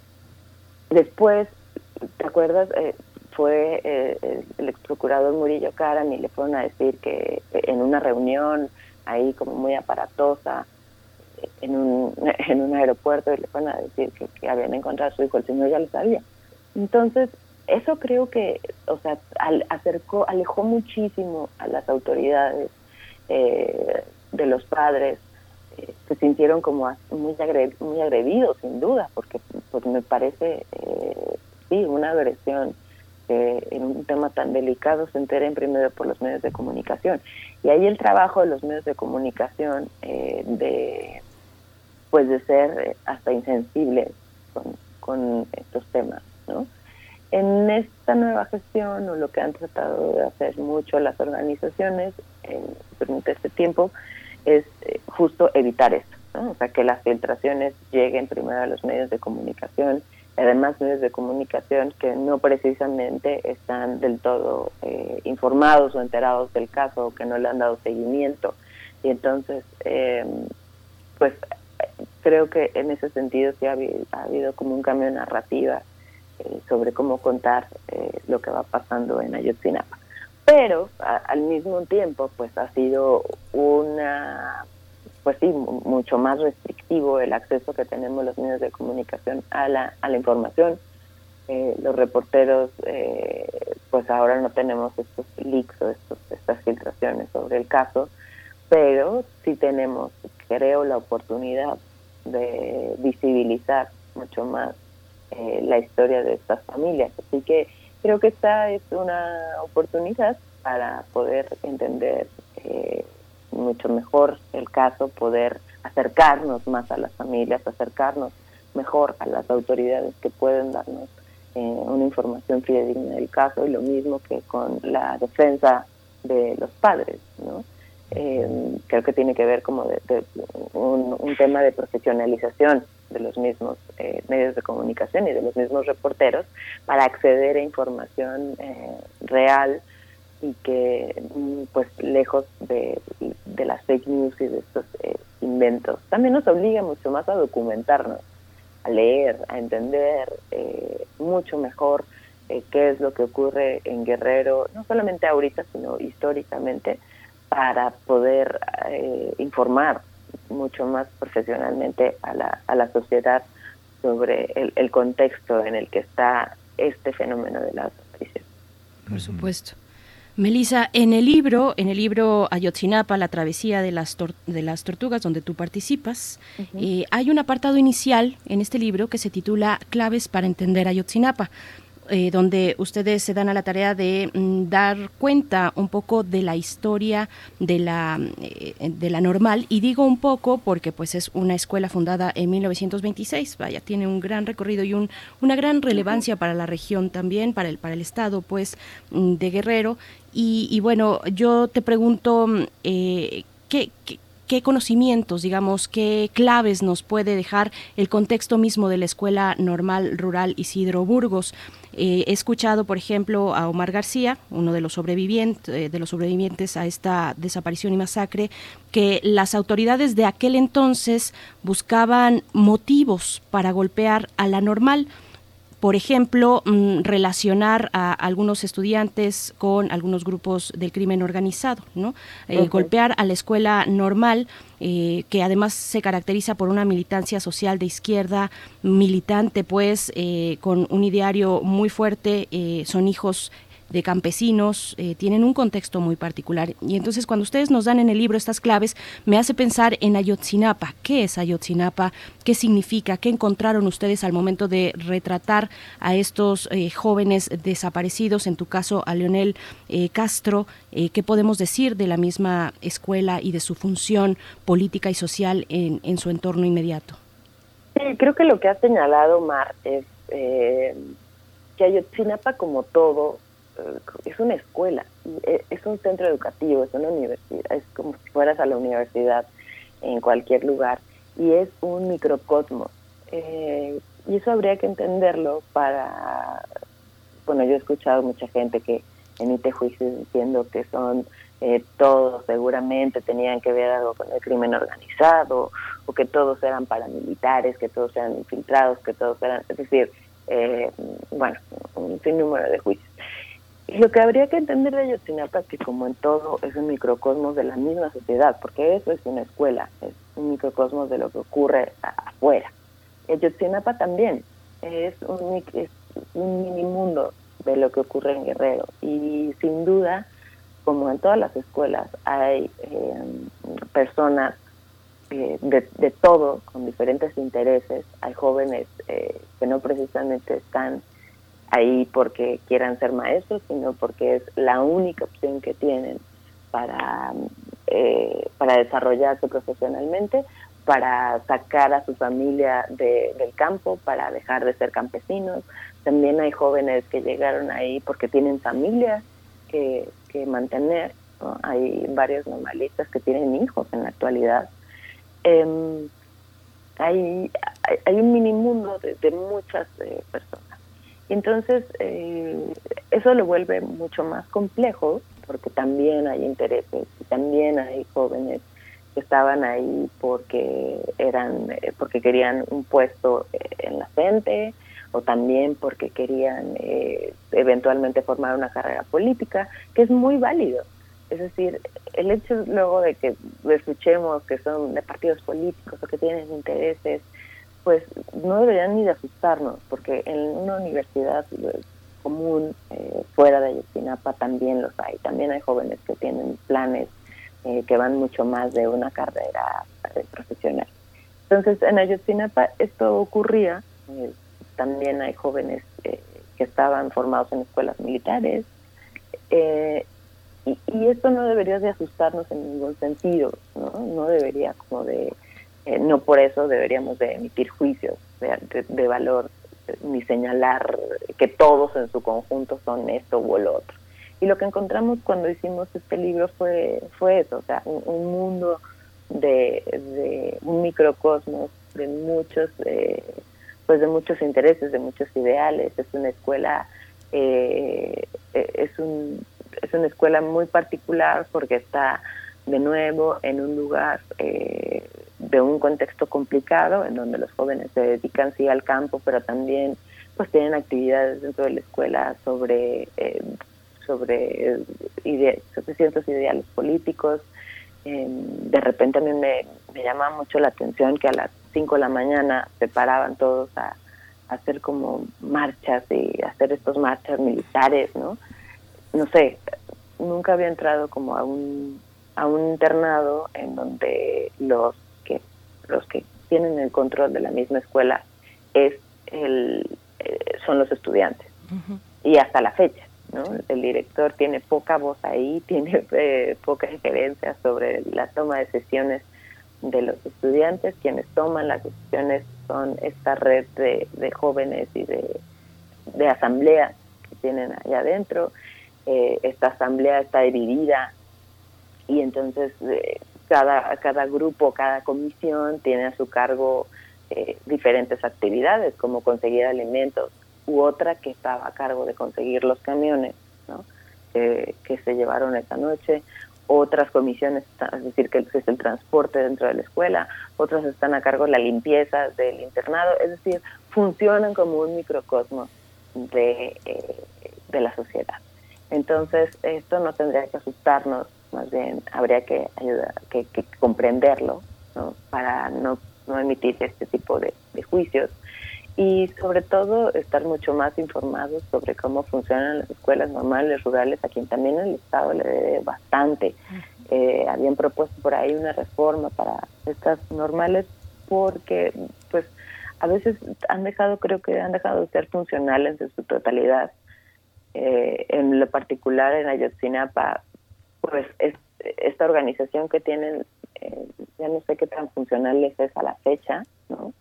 Eh, hay etapas en las que en Ayotzinapa no, no hay clases de pronto, ¿no? Y habría que también pues reformar eso, ¿no? ponerle atención a las pues a las demandas que tienen muchos jóvenes, pero también eh, pues ponerle atención a las demandas de los propios padres de familia están preocupados porque en las escuelas normales no se les está dando la atención eh, que merecen a los jóvenes y tampoco una pues una formación completa de calidad y sobre todo de vanguardia como lo piden pues, los tiempos de ahora. ¿no? Fíjate, Melissa, que mm, yo tengo la impresión de que hay una parte también que en el significado de, eh, de los normalistas eh, pienso en, eh, en, toda la consulta, en, las, en los cientos de fojas que hay en el, en el archivo en la versión pública que está en el Archivo General de la Nación sobre Lucio Cabañas y los antecedentes que tiene toda esta toda esta resistencia que en el caso del Pacífico, de Guerrero y de Oaxaca en particular, hubo una resistencia prácticamente desde la colonia. Hay una, una, serie de antecedentes en los que grupos locales le responden a la autoridad virreinal, a la autoridad eclesiástica, sobre sus maneras de organizarse. Y pienso en la tradición que tiene una universidad como la Universidad de Chapingo y todas las carreras de agronomía en el país, y las carreras de veterinaria, que son, eh, que son auténticamente una serie de liderazgos eh, personales, grupales, que le dan una, un sentido a la protesta, a la identidad local de una manera muy importante. Esto da luces sobre, eh, ahora que mencionas mejorar la educación de las normales, este, no son, como lo habían señalado, semilleros pues de resistencia de identidad, de la confianza que las autoridades locales tienen en sus propios muchachos que salen a estudiar y regresan de estudiar a mejorar el entorno. ¿No, no, hay eso también? ¿No, ¿No tenemos esa lectura? Sí, creo que sí son semilleros de fenómenos y de agrupaciones sociales que después se organizan o no se, organizan en otra cosa. Eh, no sé precisamente en qué etapa esté en este momento. Probablemente en el pasado sí, pero no estoy segura de que en este momento en Ayotzinapa se estén gestando agrupaciones o semilleros de organizaciones paramilitares eh, en este momento. Más bien creo que hay injerencia de muchos grupos dentro de Ayotzinapa, de grupos de, de maestros, de grupos paramilitares, de grupos del crimen organizado, por supuesto que los hay, de grupos eh, políticos. Eh, hay, hay muchas eh, organizaciones políticas que están interesadas en formar bases dentro de, la normal.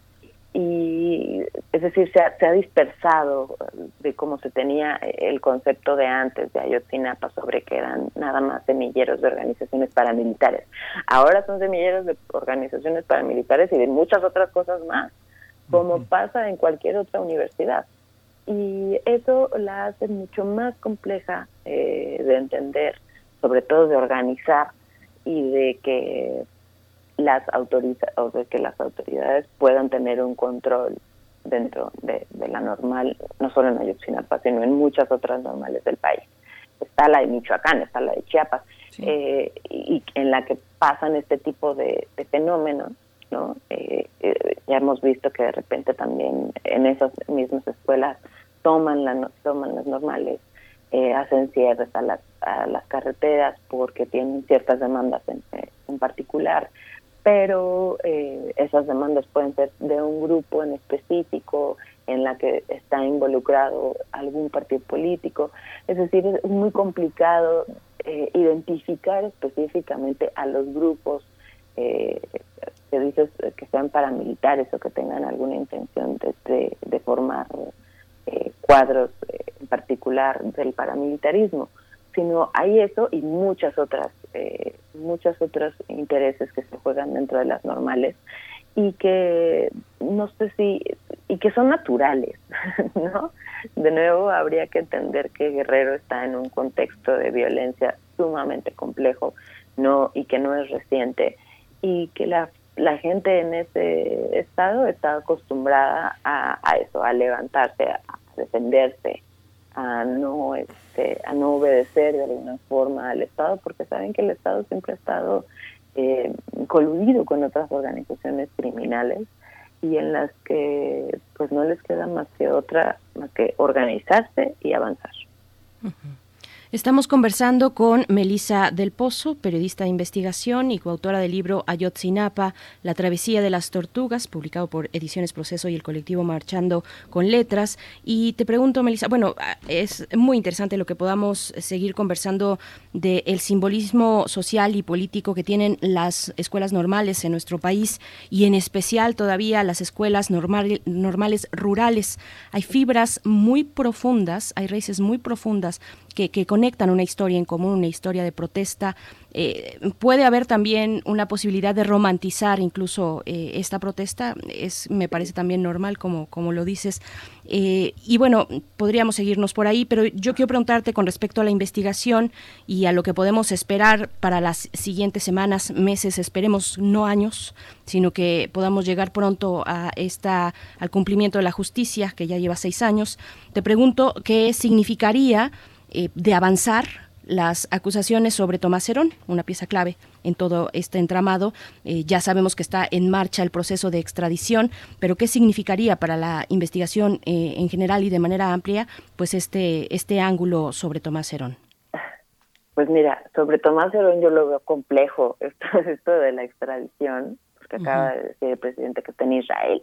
Y hay que recordar que Tomás Herón eh, también estaba señalado por el tema de Pegasus, que era este software de espionaje eh, y del que después eh, muchos activistas estuvieron denunciados que eran espiados a través de este software que había comprado eh, Tomás Herón en Israel precisamente. Entonces creo que el hecho de que esté en Israel está cobrando ahora sí que favores en Israel y va a ser complicado y que lo puedan extraditar rápidamente porque está pues, bien protegido. ¿no? El hecho de que pueda puedan traerlo eh, me parece sumamente importante porque es una pieza clave en esto que tiene que ver eh, con dos partes de la investigación. Una en la que tiene que ver con el fenómeno de la desaparición como tal, es decir, la narrativa de los hechos durante esa noche y lo que nos llevaría a saber hacia dónde fueron llevados los jóvenes. Y la segunda parte de la investigación es todos estos personajes que realizaron la investigación y que eh, y que cayeron en muchísimas eh, pues en muchísimas faltas inventando testigos torturándolos eh, rehaciendo de alguna forma a su conveniencia la narrativa de los hechos eh, aprendiendo a personas que no tenían nada que ver eh, e incluso eh, pues ocultando información ¿no? entonces eh, son dos partes de la investigación en las que el Estado creo que espero esté trabajando eh, porque una tiene que ver con el fenómeno o la narrativa de los hechos durante la noche que debería de ir encaminada a la localización de los de los normalistas y la segunda tendría que ir encaminada en investigar a los que estaban investigando en aquel entonces. Eh, y es ahí donde entra Tomás Herón y donde entran todas estas personas que trabajaban para él eh, dentro de la Procuraduría, inclusive el, mismo Procurador General de la República, que se, pues, que se empeñó en sostener que esta era una verdad y agregarle la palabra histórica, lo cual eh, creo que dañó muchísimo y, y fomentó eh, pues todo todo este revuelo que estamos que hemos estado eh, siguiendo a lo largo de seis años y que creo que es lo que más ha dañado a las familias no el hecho de que empeñarse a decir que esta es la verdad histórica y la única no y que no se pueda diversificar esto a, a más y lo que creo que más le ha dolido a las familias es que se detuvieron las búsquedas. Los papás han estado buscando por, por su lado, acompañado de otras organizaciones que después se sumaron.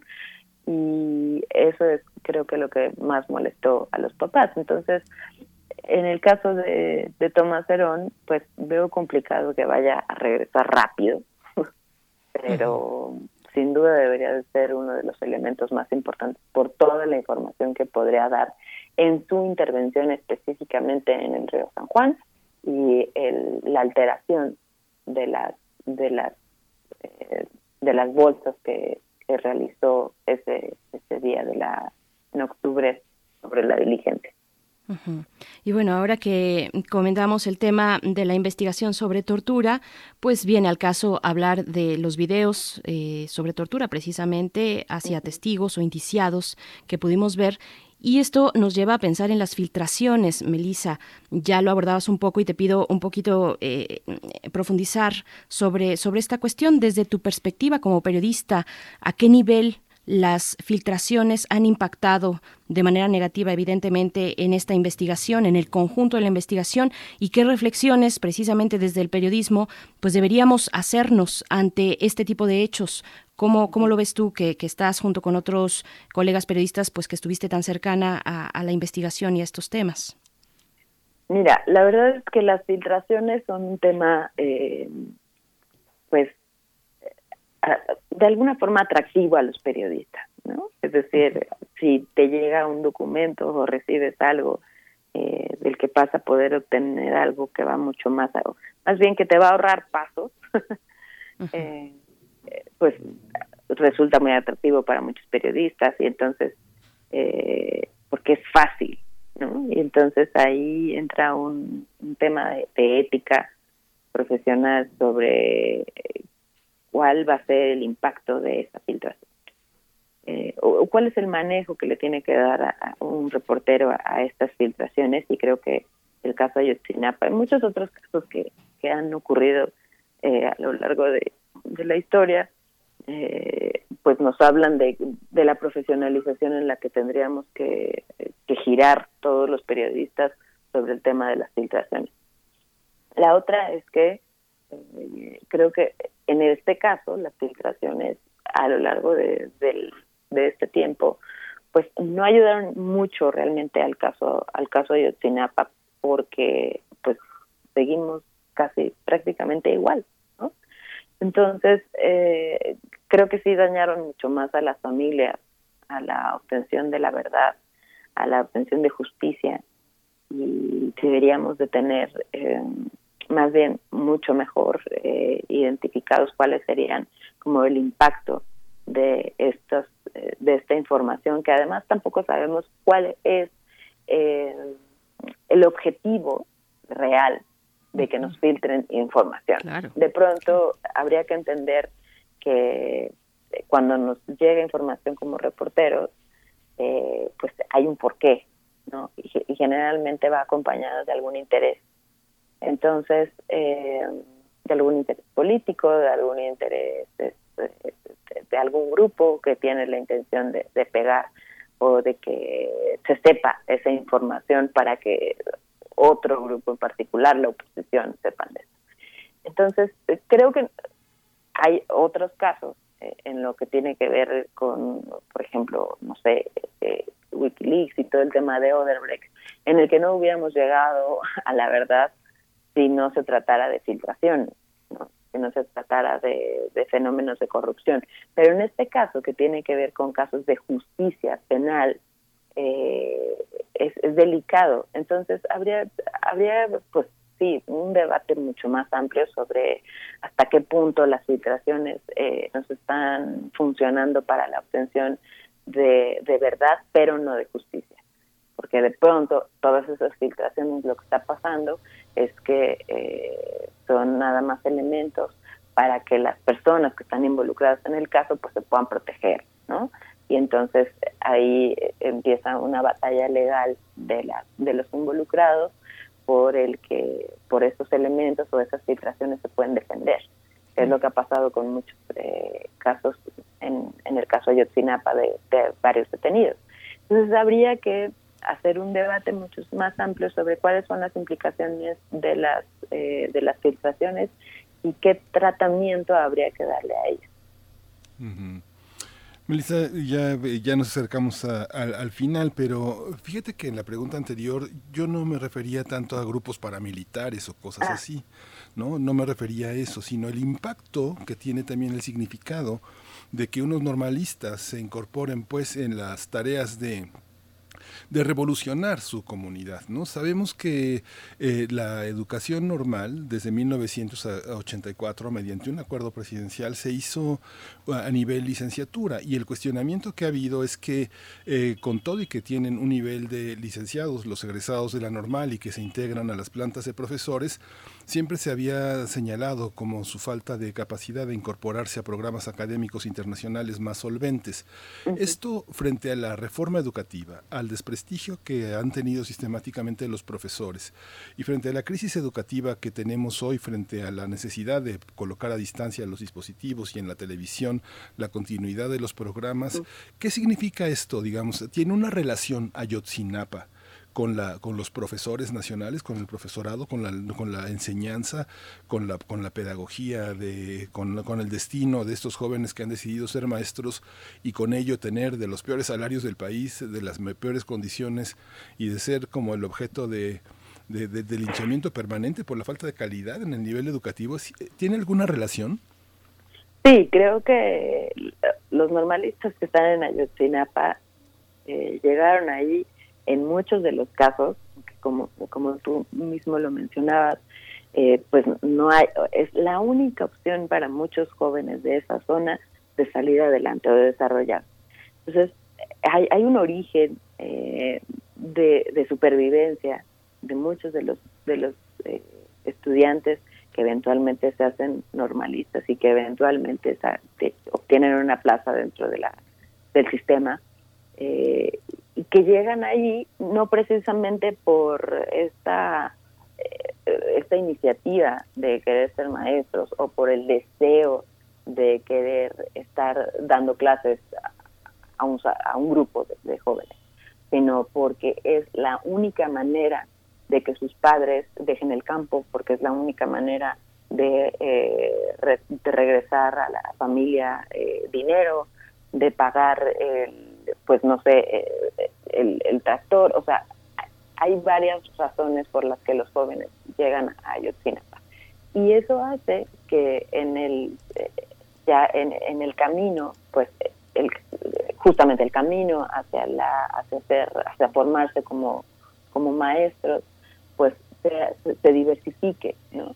Eh, yo he platicado con muchos estudiantes dentro de la, de la normal que reconocen que no es precisamente eh, su sueño ideal, ¿no? ser maestros, pero pues es la única alternativa que tienen. Y eso eh, creo que afecta en algún sentido eh, pues el camino de la, del sistema de, educación y hace muchísimo más complejo para ellos porque entonces ven el oficio como como eso, como un oficio, como un trabajo y no como una vocación que tendría que ser eh, pues, el ser maestro ahí y, en cualquier lugar del mundo. Em, entonces, habría que diferenciar o habría que empezar a, sistematizar eh, para qué se tienen las escuelas normales, cuál es el sentido de las escuelas normales, reidentificar eh, a los a los a los jóvenes y hacer que el oficio sea mucho más por vocación que por un trabajo. Ahí es donde se han sumado los sindicatos y en donde han entrado estas estas agrupaciones eh, que tienen que tenían de alguna forma cooptado el sistema y entonces veían el sistema de plazas dentro de la de la de la SEP específicamente em, como eso, como un negocio y no como un espacio de formación vocacional de los centros de educativos, ¿no? Entonces, eh, creo que muchos de los jóvenes que están dentro de Ayotzinapa lo entienden, eh, los propios egresados lo están apenas entendiendo y tendrían que ser ellos los que trabajen eh, para reformar precisamente estos sistemas y se aboquen mucho más a la, a la educación a la, y a la adaptación, como ya lo dices, de, pues, de estos nuevos sistemas virtuales yo me pregunto cómo lo están haciendo ahorita los jóvenes de Ayotzinapa porque pues dentro de la normal no hay computadoras precisamente, no hay eh, televisiones, eh, sobre todo en esta etapa de, pandemia, pues no sé cómo van a empezar el ciclo escolar, eh, cómo están empezando ya el ciclo escolar, pues con una eh, con clases a distancia, ¿no? Como lo están haciendo en pues el, resto del país, porque allá adentro pues no, hay no hay acceso y tampoco es que la normal o afuera, o sea, buena parte de los jóvenes que estudian ahí pues en, en sus casas hay una televisión y agarra un canal, ¿no? o algunas de ellas ni siquiera eso. Entonces, habría que adaptar el sistema eh, de, educación realmente a los, a los fenómenos que hay en, en diferentes estados de la República. Me parece que eh, muchos no logramos comprender o nos parece fácil decir que aprendamos a través de la televisión, pero hay muchos lugares del país en donde tener una televisión es un lujo, ¿no? Y creo que es el caso de muchos estudiantes que están en final. Por supuesto. Pues Melisa del Pozo, eh, periodista, colega periodista, eh, coautora del libro Ayotzinapa, La travesía de las tortugas, eh, te, agradecemos mucho este tiempo, esta explicación a seis años que se cumplen mañana de los hechos en Iguala. Es un buen momento para regresar a estas lecturas. Es una recomendación también que hacemos aquí, este libro que editó Proceso y también Marchando con Letras, donde tú participas junto con muchos colegas más para hacer el retrato de estos jóvenes desaparecidos todavía a seis años de ese momento terrible, de esa noche mm, macabra eh, en, Iguala. Te agradecemos mucho y te mandamos un fuerte abrazo. No, muchísimas gracias por ustedes y gracias a, pues por seguir eh, interesados en este tema y sobre todo eh, los invitaríamos a que sigamos haciendo cosas en colectivo, que de pronto pues para allá, creo que para allá va el periodismo. Claro, que es un ejemplo, es precisamente, ¿no? Este libro que se hizo en colectivo con muchos, muchos colegas, muchas colegas eh, nuestras. Así es que te agradecemos una vez más, Melissa. Eh, no, gracias por el espacio. Buen día. Hasta pronto. Bien, pues ya estamos escuchando de fondo eh, algo que se desprende del disco de Vuelta a Casa que hemos estado escuchando esta mañana, un disco en honor y en exigencia también de justicia para Yotzinapa. Está a cargo de Roca Ares y el colectivo Mambo Tango. Compañero es la canción. Y con esto, Miguel Ángel, nos vamos a despedir. Ya son las 9 de la mañana en punto. Vamos al corte de la hora. Nos despedimos de la radio Nicolaita. Quédense aquí en primer movimiento. Volvemos. Son discursos desgastados que nos quieren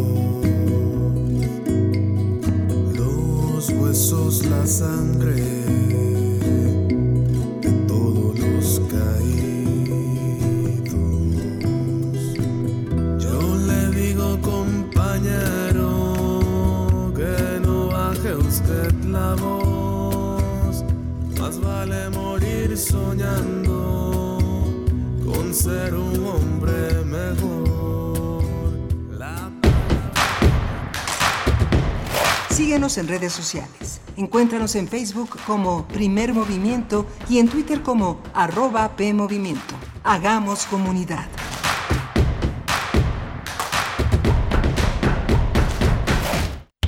El distanciamiento social y el aislamiento son medidas necesarias para los tiempos que vivimos. Y donde el ocio aparece, la cultura llega a sanar.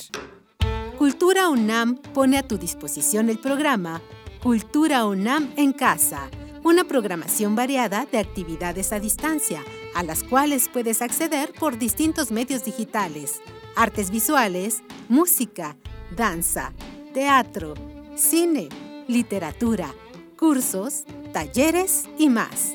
Busca las distintas opciones que hemos preparado para ti en TV UNAM, Radio UNAM y en culturaunam.mx. En redes sociales puedes estar al tanto de las actividades con el hashtag Cultura UNAM en casa. Fomentamos el acercamiento social frente al distanciamiento físico. Cultura UNAM. Imagina un México gobernado por gente capaz y moderna. Con visión de futuro, sin ocurrencias. Imagina un México que genera empleo y oportunidades. Competitivo y respetado en el mundo, sin visiones radicales de izquierda o de derecha. Un México mexicano. Nosotros podemos cambiar este México que va para atrás, por un México moderno e innovador. Somos Acción Nacional y te invitamos a que juntos construyamos ese nuevo México. Únete al cambio, hacia el futuro. PAN, Acción por México. Yo lo tenía todo. Familia, trabajo, amigos. Hacía doble turno en la chamba y me sentía cansado. Pero un día me ofrecieron droga. Me dijeron que no pasaba nada, que la podía controlar. Y no fue así. Fue mi perdición. Me volví su esclavo. Perdí la batalla y lo perdí todo. Hasta el perro se fue. No pierdas tu libertad ni tu salud. En el mundo de las drogas no hay final feliz. La ciencia que somos. La ciencia que somos. Iberoamérica al aire. Conoce la voz de la ciencia a través de cápsulas, reportajes, entrevistas y reportes en vivo. Viernes de 10 a 11 horas por el 96.1 FM. O sigue nuestra transmisión live y consulta nuestro podcast radiopodcast.unam.mx. Que somos. Iberoamérica al aire. Una coproducción de Radio UNAM y las direcciones de divulgación de la ciencia y de las humanidades.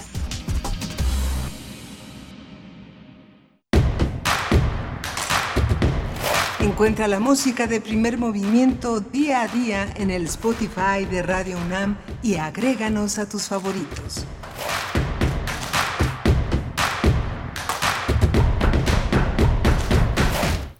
Hola, buenos días. Hoy es 25 de septiembre, viernes 25 de septiembre, a un día de conmemorar seis años de el tema de Ayotzinapa, sobre el cual tendremos mañana un mensaje muy importante. Mientras eh, tanto, tenemos un programa, ha sido un programa este, in- interesante en ese sentido. Le doy la bienvenida a Auriel Gámez, que está en la producción ejecutiva, Arturo González en, la- los controles, y a Berenice Camacho en la, en, del otro lado del micrófono. Berenice, buenos días. Muy buenos días, Miguel Ángel Quemain. Un gusto seguir aquí eh, a tu lado eh, desde los micrófonos de Radio UNAM en este esfuerzo matutino que se llama Primer Movimiento. Gracias a ustedes por seguir en sintonía en el 96.1 de FM, en el 860 de AM o si lo hacen también de manera virtual, digital, a través de nuestro portal www.radio.unam.mx. Pues sí, venimos de dos horas dedicadas a esto, a esta antesala de eh, los seis años, los seis años de los terribles hechos la noche de Iguala, eh, los, eh, pues la desaparición de 43 normalistas de Ayotzinapa, de la normal rural Isidro Burgos y pues mucho que hablar todavía. Eh, a mí me, me interesa mucho, supongo que a ustedes también, pues por ser una radio además universitaria, pues hablar de la relevancia, de la importancia de las escuelas normales a lo largo del país, de la lucha que han significado y de cómo puede, pueden atravesar distintas cuestiones dentro de un espacio como lo es Ayotzinapa. Así es que, bueno, eh, gracias por seguir, por seguir este hilo que, hacemos no solamente como conmemoración de los seis años eh, de las víctimas mortales que hubo en aquella noche, sino también de acompañar la exigencia que sigue viva y acompañar esa valentía y esa potencia que han tenido los padres y las madres de Ayotzinapa que siguen buscando a sus hijos junto con todas las familias de este país que siguen buscando a sus seres queridos que están desaparecidos. Así es que bueno, eh, estas dos horas fueron precisamente eso, tanto un homenaje como también la conmemoración pues y la exigencia de justicia. El día de mañana se prevé, ya se ha anunciado, el presidente de la República tendrá una reunión con padres y madres de los desaparecidos, de los jóvenes desaparecidos. Vamos a ver cuáles son eh, las eh, posibilidades que plantea el Ejecutivo dentro de este apoyo que se ha comprometido a dar como primera acción de su gobierno, eh, que, que, bueno, fue un momento muy simbólico este acuerdo, este decreto para crear una comisión especial que acompañe el caso de Ayotzinapa. Así es que bueno, eh, gracias, gracias a ustedes por, por seguirnos eh, y por seguir en, redes sociales donde nos han hecho muchos comentarios al respecto. Eh, complicado poder sacarlos después de bueno toda esta conversación que, que, hemos tenido con nuestros invitados en esta en esta mañana, pero los leemos, están ahí y, y hacemos comunidad con ustedes también a través de pues de este diálogo, Miguel Ángel. Sí, Berenice, justamente esto que señalas es eh, tan importante porque a lo largo de pues prácticamente casi 40 años se ha denostado de una manera eh, sistemática al sistema educativo, a los profesores que finalmente yo creo que quienes tienen un pulso de la injusticia social, de la inequidad, son los profesores, así como sabemos que en el sentido profundo humanitario de contacto, las enfermeras, eh, todas las personas que están, que forman parte del mundo, eh, del mundo eclesiástico, religioso, eh, los médicos tienen un contacto particular e importante en relación a la, a desigualdad, a la inequidad, a, toda esta forma de impunidad, al maltrato, a la violencia intrafamiliar, a al abuso sexual, a, a todo es, al abandono, toda esta parte del sector social más desfavorecido viene acompañado también de una, de una parte académica importante. Son los profesores que tienen que formar parte de esta nueva era, de esta transformación de México con todo el cuestionamiento que se hizo de la reforma educativa. Debe continuar lo que decía Melisa del Pozo, que bueno, cómo inician en las normales eh, superiores del país, no solo del Pacífico, sino del país sin recursos. Ha habido desde 1984 el intento de, emparejar, de poner el suelo parejo, pero por otra parte de denostar, de decirles ignorantes, de, de, de bulearlos por su aspecto, por su origen, cuando eh, la educación es una de las partes fundamentales para conectar con lo humano, ¿no? con los padres, con la comunidad, que es eh, importantísimo. ¿no? Por supuesto. Pues bueno, eh, por, por, nuestra parte, hasta, hasta aquí llega eh, pues este recorrido que retomaremos una vez sepamos en qué consiste el informe que se dará el día de mañana por parte del Ejecutivo Federal con las familias que buscan a sus, eh, a sus hijos, a sus familiares desaparecidos. vamos a hacer ahora para la mesa pues un, cambio porque también es viernes, vamos a hablar de música, vamos a estar en compañía de la Dame Blanche y que lanza su más reciente disco que se titula Ella. Vamos a conversar eh, con la Dame Blanche, este proyecto de Yaite Ramos, cantante, flautista y percusionista cubana. Pero antes, antes como siempre, la poesía necesaria, más que, más que necesaria en esta mañana, en la voz de Miguel Ángel Quemain. Gracias. Primer movimiento. Hacemos comunidad. Es hora de poesía necesaria. Como habíamos anunciado desde el principio, la poesía necesaria está dedicada a Yotzinapa. En, este, en esta frontera entre eh, una eh, parte del programa y la otra, Yotzinapa, esta, este poema de David Huerta, fechado en 2014 en Oaxaca, eh, a petición de Francisco Toledo, cierra, este, cierra por ahora esta este, este emisión dedicada a Yotzinapa y lo vamos a acompañar con una cantante que anunciamos en las recomendaciones culturales, que es Olinka. Eh, esta música está acompañada de Olinka, Troya y Marcel, que es eh, de, Chilangos de La Habana. Es un arreglo de Rubén Montero, hecho en la Ciudad de México por Trinchera Records, justamente en 2014. Olinka mezcla ritmos como reggae, cumbia, eh, transmite un mensaje de resistencia, de reflexión, y este concierto va a ser transmitido hoy a las 19 horas en la página de Facebook del Festival El Alef de, de la UNAM, y esto es Caminando Olinka y Chilangos de La Habana. David Huerta Ayotzinapa. Dice, mordemos la sombra y en la sombra aparecen los muertos, como luces y frutos, como vasos de sangre, como piedras de abismo, como ramas y frondas de dulces vísceras. Los muertos tienen manos empapadas de angustia y gestos inclinados. En el sudario del viento los muertos llevan consigo un dolor insaciable. Esto es el país de las fosas, señoras y señores. Este es el país de los aullidos. Este es el país de los niños en llamas. Este es el país de las mujeres martirizadas. Este es el país que ayer apenas existía y ahora no se sabe dónde quedó. Estamos perdidos entre bocanadas de azufre maldito y fogatas arrasadoras. Estamos con los ojos abiertos y los ojos los tenemos llenos de cristales punzantes. Estamos tratando de dar nuestras manos de vivos a los muertos y a los desaparecidos, pero se alejan y nos abandonan con un gesto de infinita lejanía. El pan se quema, los rostros se queman arrancados de la vida y no hay manos, ni hay rostros, ni hay país, solamente hay una vibración tupida de lágrimas, un largo grito donde nos hemos confundido los vivos y los muertos. Quien eh, esto lea debe saber que fue lanzado al mar de humo de las ciudades como una señal del espíritu roto. Quien esto lea debe saber también que a pesar de todo, los muertos no se han ido, ni los han hecho desaparecer, que la magia de los muertos está en el amanecer y en la cuchara, en el pie y en los maizales, en los dibujos y en el río. Demos a esta magia la plata templada de la brisa, entreguemos a los muertos, a nuestros muertos jóvenes, el pan del cielo, la espiga de las aguas, el esplendor de toda tristeza, la blancura de nuestra condena, el olvido del mundo y la memoria quebrada, quebrantada de todos los vivos, Ahora mejor callarse, hermanos, y abrir las manos y la mente para poder recoger del suelo maldito los corazones despedazados de todos los que son y de todos los que han sido.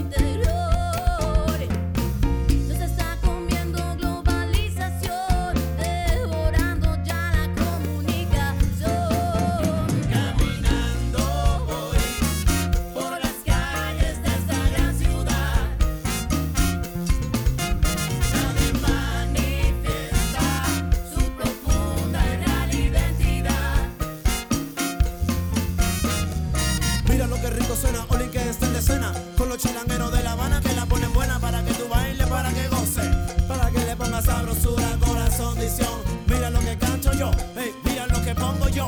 Levanta la mano, muchachita, que se sienta.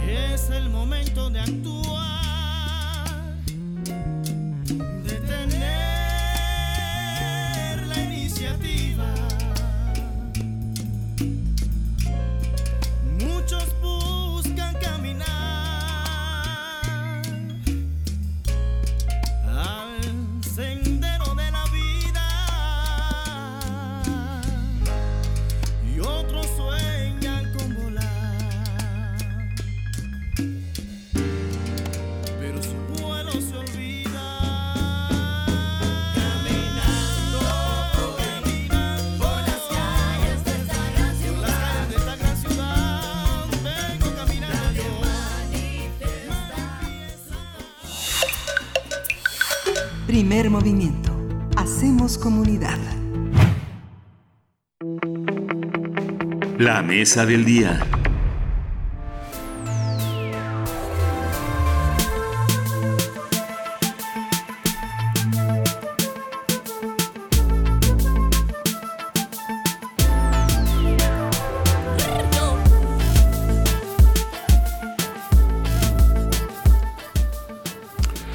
La Dame Blanche es una cantante, flautista y percusionista cubana con una propuesta musical rica en influencias afrocubanas y ritmos como el hip hop, trap, reggae, reggaetón, oriunda de Pinar del Río, la, eh, ciudad más occidental de Cuba. Yaité Ramos creció en una familia donde la música era un elemento esencial, ya que su padre Jesús Aguaje Ramos fue trombonista y director de la orquesta Buenavista Social Club. Yaite Ramos, la Dame Blanche, inició su carrera profesional participando en diversas agrupaciones de música popular y en orquestas de música clásica cubanas, pero fue en el año de 1996 cuando hizo su primera gira fuera de Cuba, al integrarse como cantante y flautista al septeto Sabor a Miel. Dos años después, la Dame Blanche se instaló en París, donde ha desarrollado su carrera y ha trabajado con orquestas y artistas diversos. Este viernes es el estreno mundial de su cuarto disco titulado Ella, que rinde un homenaje a su madre, Iris Rodríguez, y a todas las mujeres que habitan en la, en la, en la artista cubana. Bueno, vamos a conversar esta mañana con la Dame Blanche Yaité Ramos, cantante, flautista, percusionista cubana, sobre su propuesta musical, así como de su cuarto disco que hoy se publica, hoy se estrena, titulado Ella. Y bueno, enhorabuena, enhorabuena Yaité Ramos y gracias por estar aquí en Radio UNAM, en primer movimiento en este estreno. Muchísimas gracias, bienvenida. Muchísimas gracias, Berenice y Miguel Ángel. ¿Cómo están? Muy bien, muy contentos de escucharte. Si algo Ah, eh, estoy tiene... tan eh, feliz. eh, sí, muchas gracias. eh, y te- hay- si algo tiene la isla, la isla de Cuba es que no tiene muros, no tiene, no tiene fronteras y es un, eh, un caleidoscopio de músicas. ¿Cómo, ¿Cómo convergen el mundo que ahora habitas y este pasado tan, tan rico en este nuevo disco que se llama Ella, un, un homenaje a, lo- a la feminidad que viene de lo materno? Bueno, realmente es cierto que es una isla eh, sin fronteras, mismo que está bloqueado desde hace tantos años, pero la música no tiene fronteras. eh, eh, hemos salido a, darle la vuelta al mundo, a conquistar nuevos horizontes y esta es una de las pruebas vivas de este hecho. Soy yo misma, la Dame Blanche, que hoy tengo la suerte de sacar este cuarto disco titulado Ella. Estoy tan feliz de poderle, de poderle dar esa música al mu- mundo en estos momentos. Regresemos un poco en el tiempo, porque este es el cuarto disco eh, de, de estudio que publicas, que lanzas, eh, Ramos, pero regresemos un poco. ¿Cómo fue este paso para darle vida a, tu proyecto de la Dame Blanche, que eres tú misma? Eh, ¿Qué tuviste que dejar atrás para alcanzar qué cosa? Y a lo largo de estos cuatro discos, eh, ¿qué es lo que has logrado? ¿Qué, ¿Cómo te sientes con tu propia creación musical? Me siento bien. Es cierto que he tenido que dejar muchas cosas, eh, empezando por mi propio país. eh, pero bueno, eh, yo creo que en esta música, en este personaje de la Dame Blanche, se refleja esa melancolía de esa distancia que, sobre todo ahora en estos mismos tiempos, no puedo llegar hasta allá. Pero bueno, la música hace milagros y ahí estoy yo desahogándome. Para llegar hasta aquí, eh, me ha costado hacerle una cruz a muchas cosas, pero he ganado muchas otras, así que estamos bien. Esta, esta visión de la industria musical de hace unos años y, y- hacía que eh, obligaran a los músicos a afiliarse a un género. Justamente lo que te caracteriza ahora es que eh, tu, propuesta, tu propuesta musical, artística, está abierta a una multiplicidad de influencias, de ritmos, de, de hallazgos. ¿De qué está hecha eh, tu música, tu música hoy? ¿Cuáles son, cuáles son las fuentes? ¿Cómo se integran? ¿Y cuáles son las dificultades que ahora vives? Estamos, esta conversación la estamos trazando desde París, donde estás en esta, de esta mañana, esta tarde, esta tarde parisina. ¿Cómo se da este eh, mestizaje, podríamos decir, esta, este caleidoscopio de este caldero de influencias? Bueno, en realidad es lo vivido Eh, hice antes de llegar a la Dame Blanche y a este hip hop que me identifica, hice muchos proyectos de Latin Jazz, eh, trabajé con en muchos otros géneros, eh, tratando de, de dar mi conocimiento musical. Y yo creo que este me completó completamente porque eh, me liberé de mucho, de muchas cosas, de esa, no, de esa nota justa, de esa flauta impecable. Me liberé completamente, quise hacer la- una música orgánica y poder incluir todos los géneros que me gustan. Soy un músico bastante completo que, que me gustan todos los estilos y no quería casarme con un estilo en particular. Yo creo que el hip hop me completa a pesar de que siempre defiendo esa flauta clásica que no de la cual no me puedo zafar. Es imposible. También, bueno, preguntarte en qué, en qué se distingue, vaya, si lo vemos como un proceso creativo, algo que va eh, incluso mucho más allá que el producto físico de un disco o digital de un disco, eh, pero que, que lleva detrás un proceso muy amplio, humano, creativo, artístico. ¿En qué se distingue este disco más reciente tuyo que hoy se lanza, que hoy se estrena, que se titula Ella, de tus producciones anteriores? ¿En qué contexto social también se genera e íntimo para contigo misma este, esta producción? Muy buena pregunta porque en todos mis otros discos eh, siempre he revelado ser eh, la mujer que soy, pero en este es como un grito de auxilio, es como una cierta impotencia delante de- del abuso, delante de la injusticia, eh, la brutalidad que crece en todos los terrenos. eh, no, no podía quedarme callada y, em, y me tocaba la piel. Ya estas 10 mujeres que representan mi disco, eh, que todas tienen un- una parte de mí, eh, yo creo que en ella está una, una impotencia muy grande, una necesidad de hablar, sobre todo por esas que no tienen la posibilidad y los medios para hacerse escuchar. Ujú. Esta visión de estas 10 mujeres, eh, ¿qué- ¿quiénes son? Un poco si puedes abundar en esa parte, cómo está, cómo está integrado el disco. Ahora vamos a escuchar algunas de las piezas que lo, que lo componen, pero si nos das una, una visión, eh, esa multiplicidad de mujeres que habitan a una mujer, ¿cómo se dan? ¿Cómo se descubren? ¿Cómo se materializan musicalmente? Yo creo que en estos tiempos es fácil identificarse a muchas porque ella eh, le ha- somos todas en realidad, la creyente, la americana, la incondicional, la condenada, la mulata, la desconfiada, la mentalista, la chamaca, la exiliada y la maltratada, son mujeres que encontré al transcurso de, de mis viajes, historias que escuché. eh, es muy fácil darse cuenta de lo que está pasando en el mundo con la mujer eh, vía las redes sociales. Y eh, creo que fueron personajes que me saltaron a la cara eh, cuando leí mis, mis últimas escrituras en los últimos meses y ahí fue que decidí hacer un disco de estas de estas mujeres. ¿Cómo se vive? que me habitan. Claro. Que, que te habitan, que, que nos habitan a todas y que empiezan en un grito, eh, exactamente, en, en un grito solidario o sororo, como ahora se dice, eh, también habitan a la sociedad entera, porque son gritos de auxilio, mm, exigencias de justicia, eh, de reivindicaciones que cubren a la sociedad entera. Exactamente. Y, y- y te pregunto, ¿cómo se vive mm, la lucha? Eje- eh, bueno, tú la ejemplificas en estas 10 mujeres, pero ¿cómo, ¿cómo has visto el transcurrir de esta lucha de las mujeres múltiples, muchas sin rostro, incluso muchas ya sin voz, eh, pero que son representadas por un gran cúmulo, que, que es una lucha de mujeres pues que atraviesa no solamente la región que compartimos eh, latinoamericana caribeña, sino también en Europa, en Estados Unidos, en fin, todo esto que recorre muchos países del mundo. Creo que esta sed de justicia es mundial.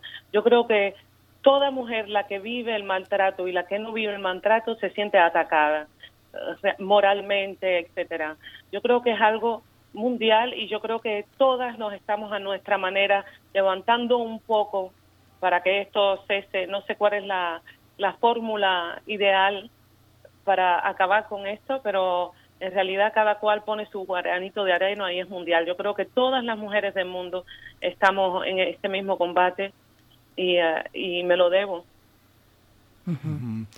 Eh, la Dame Blanche eh, es un nombre que debe ser ahora muy familiar para los franceses. Estar en París y hacer música este, tiene, tiene una particularidad, hay una crítica sensible a los nuevos grupos, pero también a pesar de todo, a pesar del cosmopolitismo que hay en eh, que hay en Francia y particularmente en, una ciudad como París hay una hay una visión también exotista cómo convives con, con la con la música en ese momento en ese momento en París sabemos que eh, la pandemia ha marcado el cierre de muchas cosas, la limitación este, eh, presencial, pero ¿cómo, ¿cómo, han sido estos cuatro años que han conducido a este disco ella en un ámbito tan complejo como, como el parisino, como el francés? Exacto. En estos tiempos realmente son momentos muy difíciles donde uno se aferra a lo poco que tiene, eh, trata de, vaciar su, sus energías como se puedan. Eh, hoy en día me hubiese gustado hacer un concierto de salida de disco, por ejemplo, y yo sé que lo pasaré en casa. No es por tanto que no voy a poner la música fuerte y voy a bailar. Ha sido bastante complicado. De todos modos, vivir de la música, no importa en qué país estés, eh, es bien complicado. Es difícil tener trabajo. Entonces, ver eh, tu gira completamente anulada en este 2020, eh, no te queda otra que, que buscar la manera de llegar, de, de activarte, de hacer música, de entregarte aunque sean por, por esta vía de las redes sociales. Pues vamos a escuchar, vamos a escuchar parte de lo que se desprende. Sí, sí, queremos, queremos música, queremos escucharte, queremos escuchar, eh, es precisamente la incondicional. Así es que te pedimos, Yaite Ramos, la Dan Blanche, que nos digas de qué va y que presentes esta canción. Bueno, la incondicional en realidad porque no se puede olvidar también este lado orgánico, este lado, el amor, la pasión. La incondicional fue realmente una historia vivida, una de esas que, que llegas a la casa y dices, wow, he pasado un momento delicioso y no se te sale de la, de la cabeza. Eres como mi almohada vencedora de batalla. Yo creo que hablar de amor y de, de este sentimiento de desahogar y ocuparse de tu piel y de tu cuerpo también es importante. Ahí está la incondicional. Vamos a escuchar, estamos conversando con la Dame Blanche en este día que lanza su proyecto cuarto disco titulado Ella. Vamos a escuchar. Seguro. Sí, vamos, regresamos. Rrr!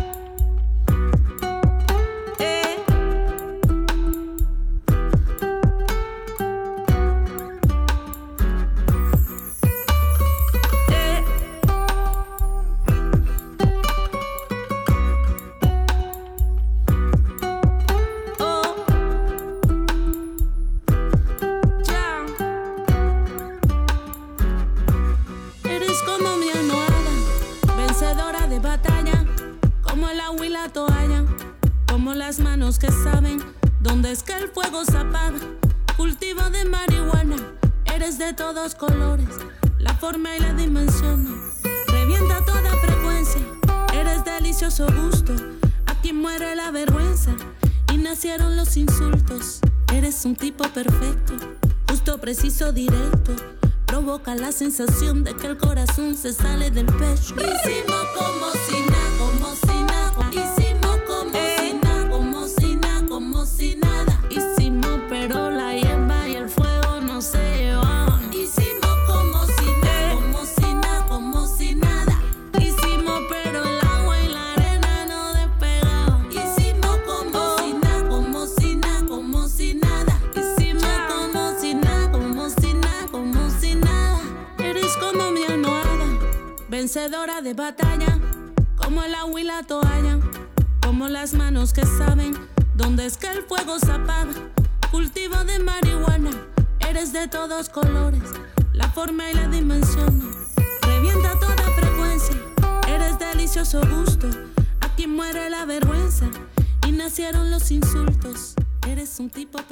Esto es una probadita nada más del el cuarto disco de estudio de la Dame Blanche que nos acompaña esta mañana aquí en primer movimiento en el lanzamiento precisamente de este disco que se titula Ella. Y nos dan por aquí algunos comentarios en redes sociales, nos dice Xochitl Arellano, dice, hace un año vi a la gran La Dame Blanche en el Festival Cervantino y fue una cascada de Oh. alegría y gozo escucharla, es fuerte y maravillosa, La Dame Blanche es una de mis heroínas desde ese momento, viva Cuba, dice Xochitl Arellano y bueno, te vamos pasando los comentarios que están en redes sociales, eh, Yaité Ramos, La Dame Blanche, pues bueno, eh, te pregunto con este disco, eh, ¿Cómo fue la colaboración con, eh, bueno, con- eh, desde la producción, también la imagen misma de la portada del disco, que es un, eh, una, una imagen de un aparato eh, reproductor femenino? Vaya, ¿cómo, Sí. ¿cómo fue esta hechura? Bueno, realmente este disco fue escrito con la misma disciplina que los demás, dándole prioridad absoluta a la inspiración donde quiera que nos sorprenda. Siempre con Baby Lation, mi productor de siempre, que hoy debe estar de fiesta también. Eh, hicimos este disco poco a poco, lo hicimos en México, lo hicimos en París, eh, donde nos cogiera la noche. Eh, tuve la gran suerte de colaborar con un joven, eh, Bartos, de San José, Costa Rica. Eh, realmente este, este muchacho me habla, su música me habla al oído. Eh, colaboré también con Baja Frecuencia, grupo de marselleses que siempre, de aquí de Francia, que siempre me, me ponen ahí un granito de arena eh, con la Dame Blanche. Eh, realmente estas fueron las tres colaboraciones extraordinarias que tuve en este disco.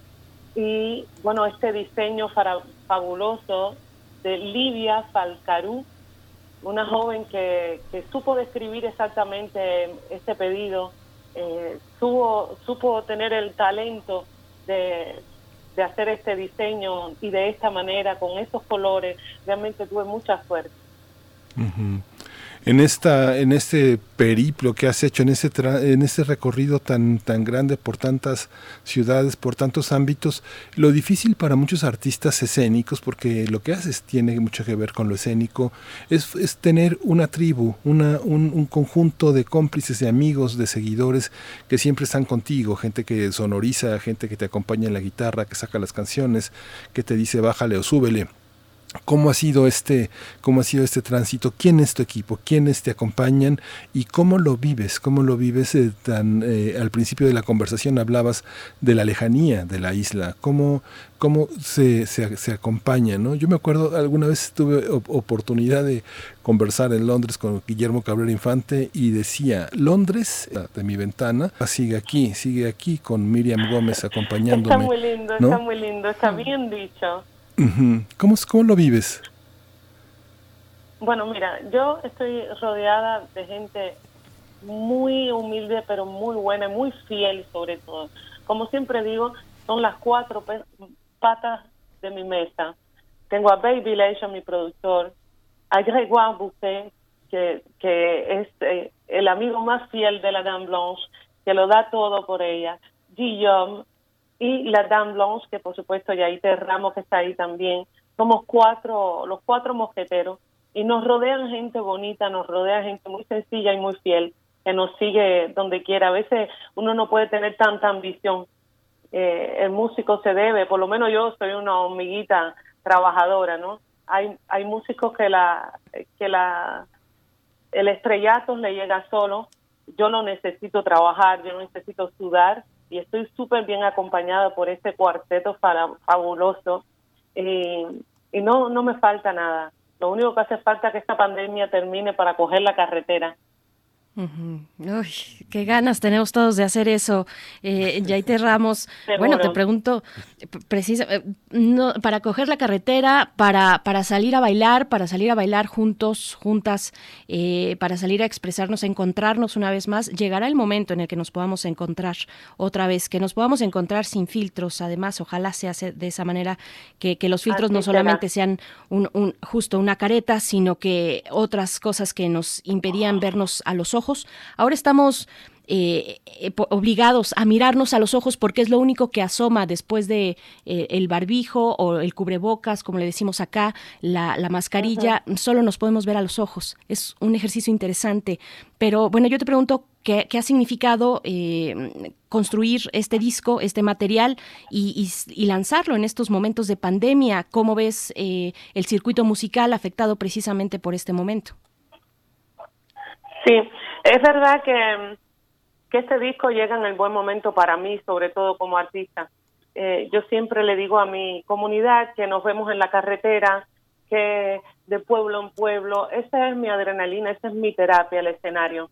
Sacar ese disco y en este momento con esa potencia, con ese mensaje, por lo menos me desahoga, por lo menos me veo en el ring, por lo menos me veo boxeando, trabajando, laborando, dando. Yo creo que es lo, lo más importante que hacer. Eh, es verdad que en este momento se mira a los ojos, pero y la sonrisa, pero y darte la mano y darte un abrazo también se extraña muchísimo, muchísimo, muchísimo. Sí, justamente en esta en esta convivencia y sobre todo en un en un territorio en un territorio en el que estás en este momento en un territorio de migrantes, un abrazo pues es insustituible. Y sobre todo que gran parte de la música que consideramos latina que tiene este gran espíritu de la negritud se, condensa en muchos sitios.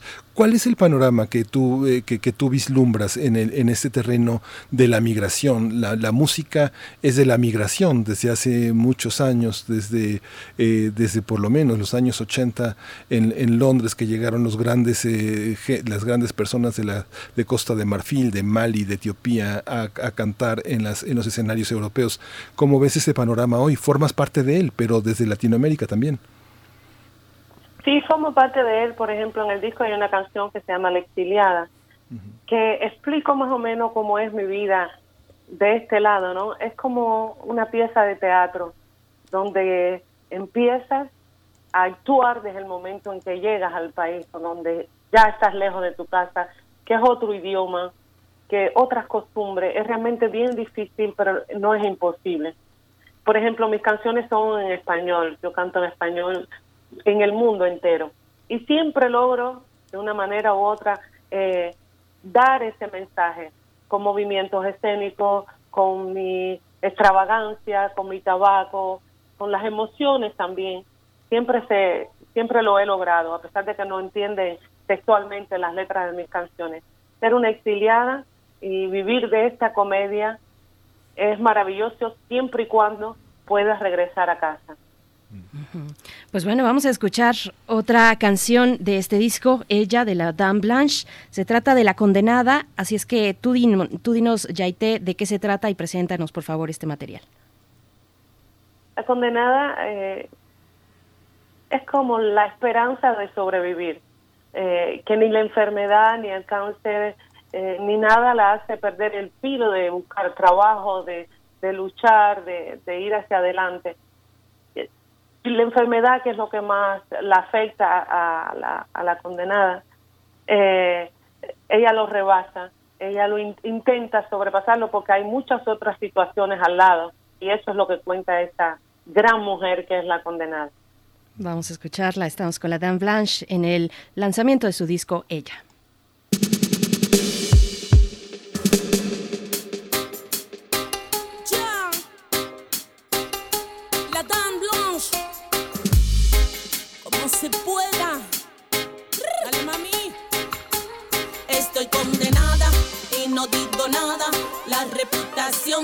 La más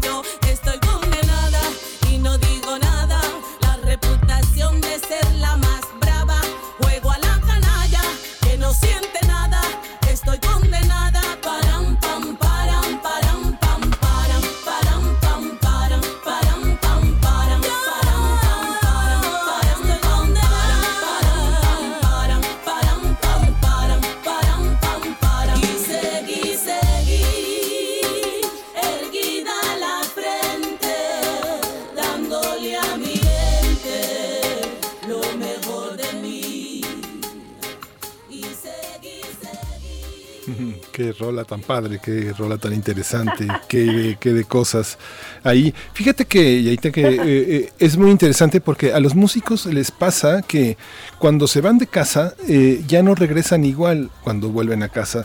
Eso le ha pasado, por ejemplo, a los grandes músicos eh, gitanos como Paco de Lucía, que se conv- sale del barrio, hace su guitarra y ya no regresa jamás a ese, a ese mundo del que su guitarra se origina.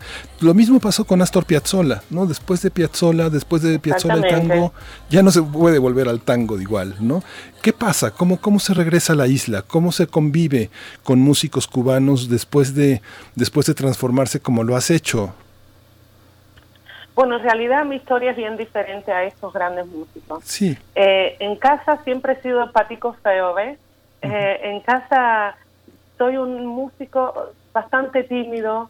Eh, en, en- en casa no soy la misma que, que soy ahora, pero sigo siendo la misma que era antes. Es decir, que cuando yo regreso a casa sigo siendo Yaité, Pomito Prieto, como me dicen tanta gente. Sigo siendo tímida, sigo siendo un poco loquita, pero como músico eh, todavía no he abierto la boca. El mundo se dará cuenta después cuando, cuando regrese a Cuba, cuando haga ese primer concierto en Cuba como la Dame Blanche. Pero realmente mi familia no me conoce en este elemento. Ay, qué emocionante, Yaité, qué emocionante ese momento. Sí. Bueno, queremos presenciarlo, la verdad. Por Eh, poco final- lo vivo justo antes del confinmón, antes de, la, de quedarnos todos en casa. Eh, yo estaba con la maleta lista para ir a Cuba a hacer mi primer concierto y a México y se suspendió, aunque tuve que regresar a, al, al apartamento de París 19. Fue bastante duro. Sí, ojalá, eh, seguro pronto eh, eh, estaremos en esa posibilidad de todos esos encuentros, el tuyo, el que nos compartes aquí y en el que nos reflejamos. Yo creo que muchos, eh, cuando escuchamos esas... Que Dios lo eh, quiera. Que así Dios es. lo quiera, mi negra. Así es, Ay, qué bien que me dices así. Muchas gracias. Yo, yo te pregunto, bueno, regresando precisamente a esos lugares que, que- que nos han hecho, por supuesto, Cuba, pero también te pregunto por México. Hace un momento que nos comentaban de este concierto en el Festival Cervantino, pues muchos lo recuerdan como un gran momento, como una apoteosis, como un momento de mucha comunión y de mucha efusividad contigo en el escenario. Y te pregunto, eh, ¿qué, qué fue para ti aquel momento? O sea, dinos qué fue lo que sentiste con el público, pero también algún otro momento que hayas recorrido y que te, te quede en la memoria de, de México. Es verdad que este concierto fue memorable. De todos modos, la Dame Blanche tiene una conexión con México inexplicable, eh, porque nunca me he ido de vacaciones, siempre he ido a, trabajar y por muy breve tiempo, pero realmente los conciertos en México, mismo antes de, comenzar a dar viajes y estas cosas, siempre tuve la, la sensación de que el pueblo mexicano me comprendía, comprendía mi manera de escribir, eh, mi, mi, mi- mi poesía. Yo creo que siempre inconscientemente dije, este es un país donde la gente puede identificarse a mi manera de escribir, pueden tararearlo, pueden cantarlo. Es decir, que siempre que estoy en, en México estoy como un piojo dando vueltas porque realmente me llena de una adrenalina. Este, mi saquito de, energía, mi saquito de esa de ese polvo mágico que llevo conmigo se queda vacío cada vez que llego a México y regreso lleno porque realmente hay mucha energía en este país. Muchas de las cosas que has hecho también han sido en colaboración con otros artistas. Veo que en, en- en tu currículum, por tu currículum ha pasado también Celso Piña, por ejemplo, que es una, una voz entrañable en México. ¿Cómo han Aquí sido? presente, compa, sí. Que Dios lo tenga en la gloria, con una gran sonrisa siempre lo recuerdo, porque fue una colaboración, nos, nos conocimos de gira, yo era corista de, del Hijo de la Cumbia, y tuve la posibilidad de encontrarme con este gran personaje que todos los días me daba aliento. Me decía, negra, dale, olvídate de las niñas, hay que trabajar, ya va pronto, vas a regresar a casa. Siempre, siempre tuvo una, una, una protección para mí. Era como si yo formara parte de su equipo. Nos veíamos muy poco. Y el día que reunimos nuestras voces en este famoso Dos Caras, con ese videoclip donde lo recuerdo aún riéndonos de todo cuanto pasaba. Realmente fue un, un encuentro de los más fuertes y más agradables que he tenido en mi carrera. Yaite, y es imposible, pues, si hablamos de Celso Piña, que tiene un arraigo eh, muy importante aquí en México, por supuesto, y en, y en la región, porque además nos une algo que es la cumbia. ¿Cómo fue para ti desde eh, una mujer de formación musical eh, desde Cuba, pues acercarte a algo que, que sobre todo se da, o dime si no, sobre todo en el, en el continente y no tanto en la isla, no lo sé, a diferencia de la salsa, por ejemplo. Exactamente, sí, completamente. Cuéntanos este acercamiento con la cumbia. A este, a este género muy orgánico, bailador, eh, gracias al hijo de la cumbia justamente. Antes, quizás lo hubiese escuchado en una ocasión o dos y bailado inconscientemente, pero nunca la había disfrutado tanto como lo disfruté, sí de cerca con, con el, hijo de la cumbia. El hijo de la cumbia me enseñó este estilo, eh, me ayudó muchísimo, me decía, negra, no hagas tanto vibrato, esto no es un bolero, vamos, vamos a contar una historia de, del borracho de la esquina. Eh, me llenó de mucha curiosidad. Sobre todo que para el bailador no hay nada más rico que una buena cumbia. Y aquí en Europa, por ejemplo, la gente lo baila, lo integró y está muy de moda actualmente la cumbia por aquí, por Europa también. En Cuba se puede bailar una cumbia y hay cumbias también, pero eh, yo creo que no es tanto como la salsa o, o el son o el danzón o el reggaetón cubano, algo así, no. La cumbia llega ahora a Cuba. Ay, Sí. qué, qué maravilla. Sí, Miguel Ángel. No, es que, es que tenías tú la, la pregunta en la punta de la lengua y no te la quería arrancar, pero justamente eh, esto que acabas de decir, eh, Yaité, es, es- es fantástico como porque justamente eh, Celso se debatía entre el bolero y la cumbia, ¿no? Entre querer ser un, un eh, tener un oído cubano y tener un oído colombiano. ¿Cómo se da esta parte Sí. del bolero y, y- y la cumbia justamente en esta colaboración tan intensa que hiciste con el hijo de la cumbia? ¿Qué representa la cumbia en, en un ritmo que no se escucha tanto en Europa y que en México y en Latinoamérica está muy asociado con la, con la, con la pobreza, con el mal vivir, con una forma exclusivamente de festejar, no de escuchar, ni de componer, ni de eh, desarrollar una cosa musical? ¿Cómo, cómo es tu relación con ese género? Bueno, eh, mi relación es muy buena porque eh, se desahoga también uno en, ese estilo, ¿no? Se desahoga muy bien, uno eh, siempre buscando esta sutileza, esta ironía que tiene la, la música, ¿no? Y yo creo que lo representa bien. En Cuba también hay fenómenos así, esta escritura un poco burlona, donde se, se desahoga, donde siempre hay un mensaje bastante fuerte. Eh, y yo creo que entre la cumbia y el bolero ahí también nos vamos arreglando. Hace algunos días eh, hicimos un homenaje justamente a, a Celso Piña con un gran bolero, que espero que mis amigos por ahí lo escuchen también. Y yo creo que es, es eso lo que tiene en común entre la cumbia y los, los géneros, los estilos tradicional cubano, que tienen una escritura muy irónica para decir la realidad de las cosas. Hay música y hay géneros musicales que se escuchan, ahora que Miguel Ángel eh, hacía esta pregunta también, hay géneros que se escuchan con el cuerpo y que además se escuchan con el cuerpo de manera colectiva. Y, y bueno, la cumbia es uno de ellos, pero también eh, te voy a preguntar sobre otro que es muy polémico, que es el reggaetón, y que tú misma mencionabas, Yaité. Eh, que, que, cómo, ¿Cómo se siente el cuerpo cuando habla ese lenguaje musical que es el, el reggaetón en el Caribe, en las Antillas? ¿Qué, qué nos puedes decir de esta, de, pues de este que también es, digamos, el combustible, ¿no? De, de, de la fiesta, de la festividad en, en estos países y en estas islas. Bueno, el reggaetón ha tomado una plaza bastante consecuente. Eh, me recuerdo en uno de mis últimos via- viajes que se decía que en Cuba eh, no se podía hacer eh, reggaetón con un DJ, se tenía que hacer con instrumentos, con los músicos, que el músico cubano no podía quedarse sin trabajo por una máquina. Y me parecía bastante interesante porque sigue siendo la música urbana, con, con palabras bastante ligeras. Eh, yo integré este, este estilo en este, en este disco y ah, una canción de vez en cuando, pero es verdad que se baila, es verdad que se, que se disfruta muchísimo y, y toma bastante plaza porque habla, le habla al cuerpo, al bailador. Yo soy gran bailadora y es verdad que el reggaetón tiene una rítmica que viene de un poquito de todo, viene de hace muchísimo tiempo, no hemos inventado nada con el reggaetón, en realidad esto viene de, de todas las raíces latinoamericanas, africanas, esto viene de todos lados, es por eso que se identifica mundialmente muchas culturas con este estilo de reggaetón. Sí. Pues eh, estamos eh, muy contentos, muy muy muy impresionados con esta con, con este con este álbum, con este disco que te pues te deseamos eh, que circule, que circule ampliamente por el mundo, que se recuperen los conciertos, Sí. que se recupere la vida musical y pues te, te Esa es, despedimos. esa es mi gran ambición, que este disco, ella, realmente que ella logre ir a, a la puerta de las, de las personas y las mujeres y los hombres, los niños que le haga falta. Eh, hablando de música ligera, ahí les dejo también La Condenada, que es una canción, La Maltratada, discúlpame, que es una canción donde la música realmente es muy ligera, muy bailadora, muy, muy alegre, pero la palabra eh, está ahí, el mensaje está ahí.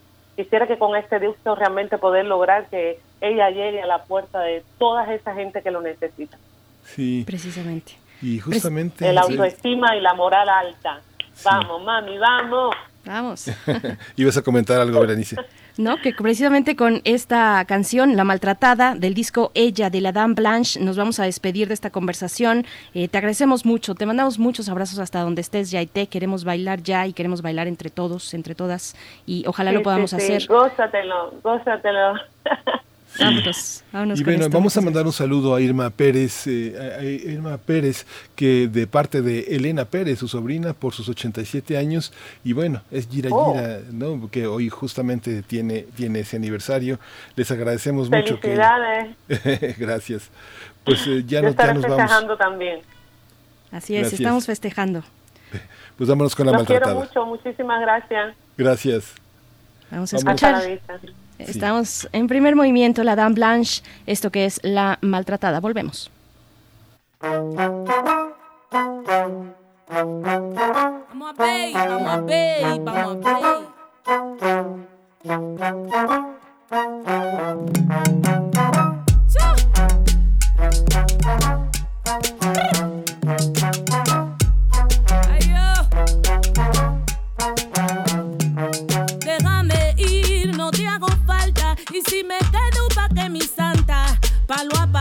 cogí confianza.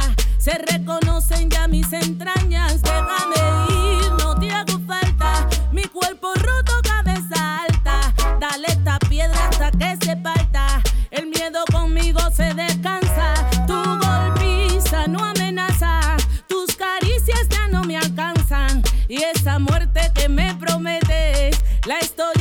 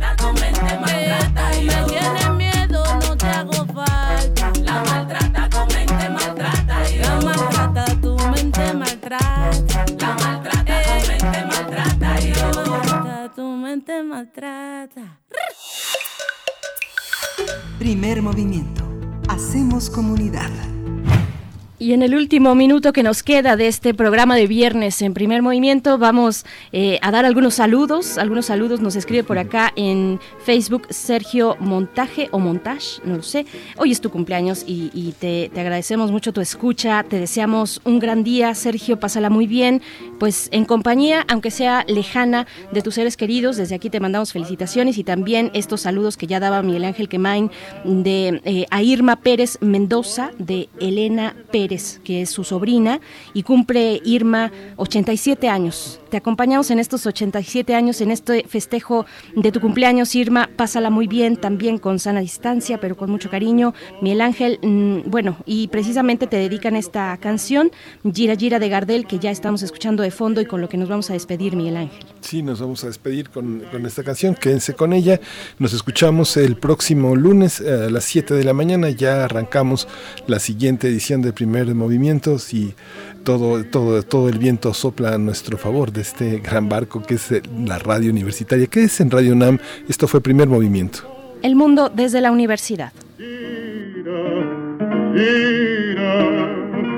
aunque te quiebre la vida, aunque te muerda un dolor, no esperes nunca una ayuda, ni una mano, ni un favor. Radio UNAM presentó Primer Movimiento. El mundo desde la universidad. Con Berenice Camacho y Miguel Ángel Quemain en la conducción. Frida Saldívar y Uriel Gámez, producción. Antonio Quijano y Patricia Zavala, noticias. Miriam Trejo y Rodrigo Mota, coordinadores de invitados. Tamara Quirós, redes sociales. Arturo González y Socorro Montes, Operación Técnica, y Arlén Cortés, Servicio Social.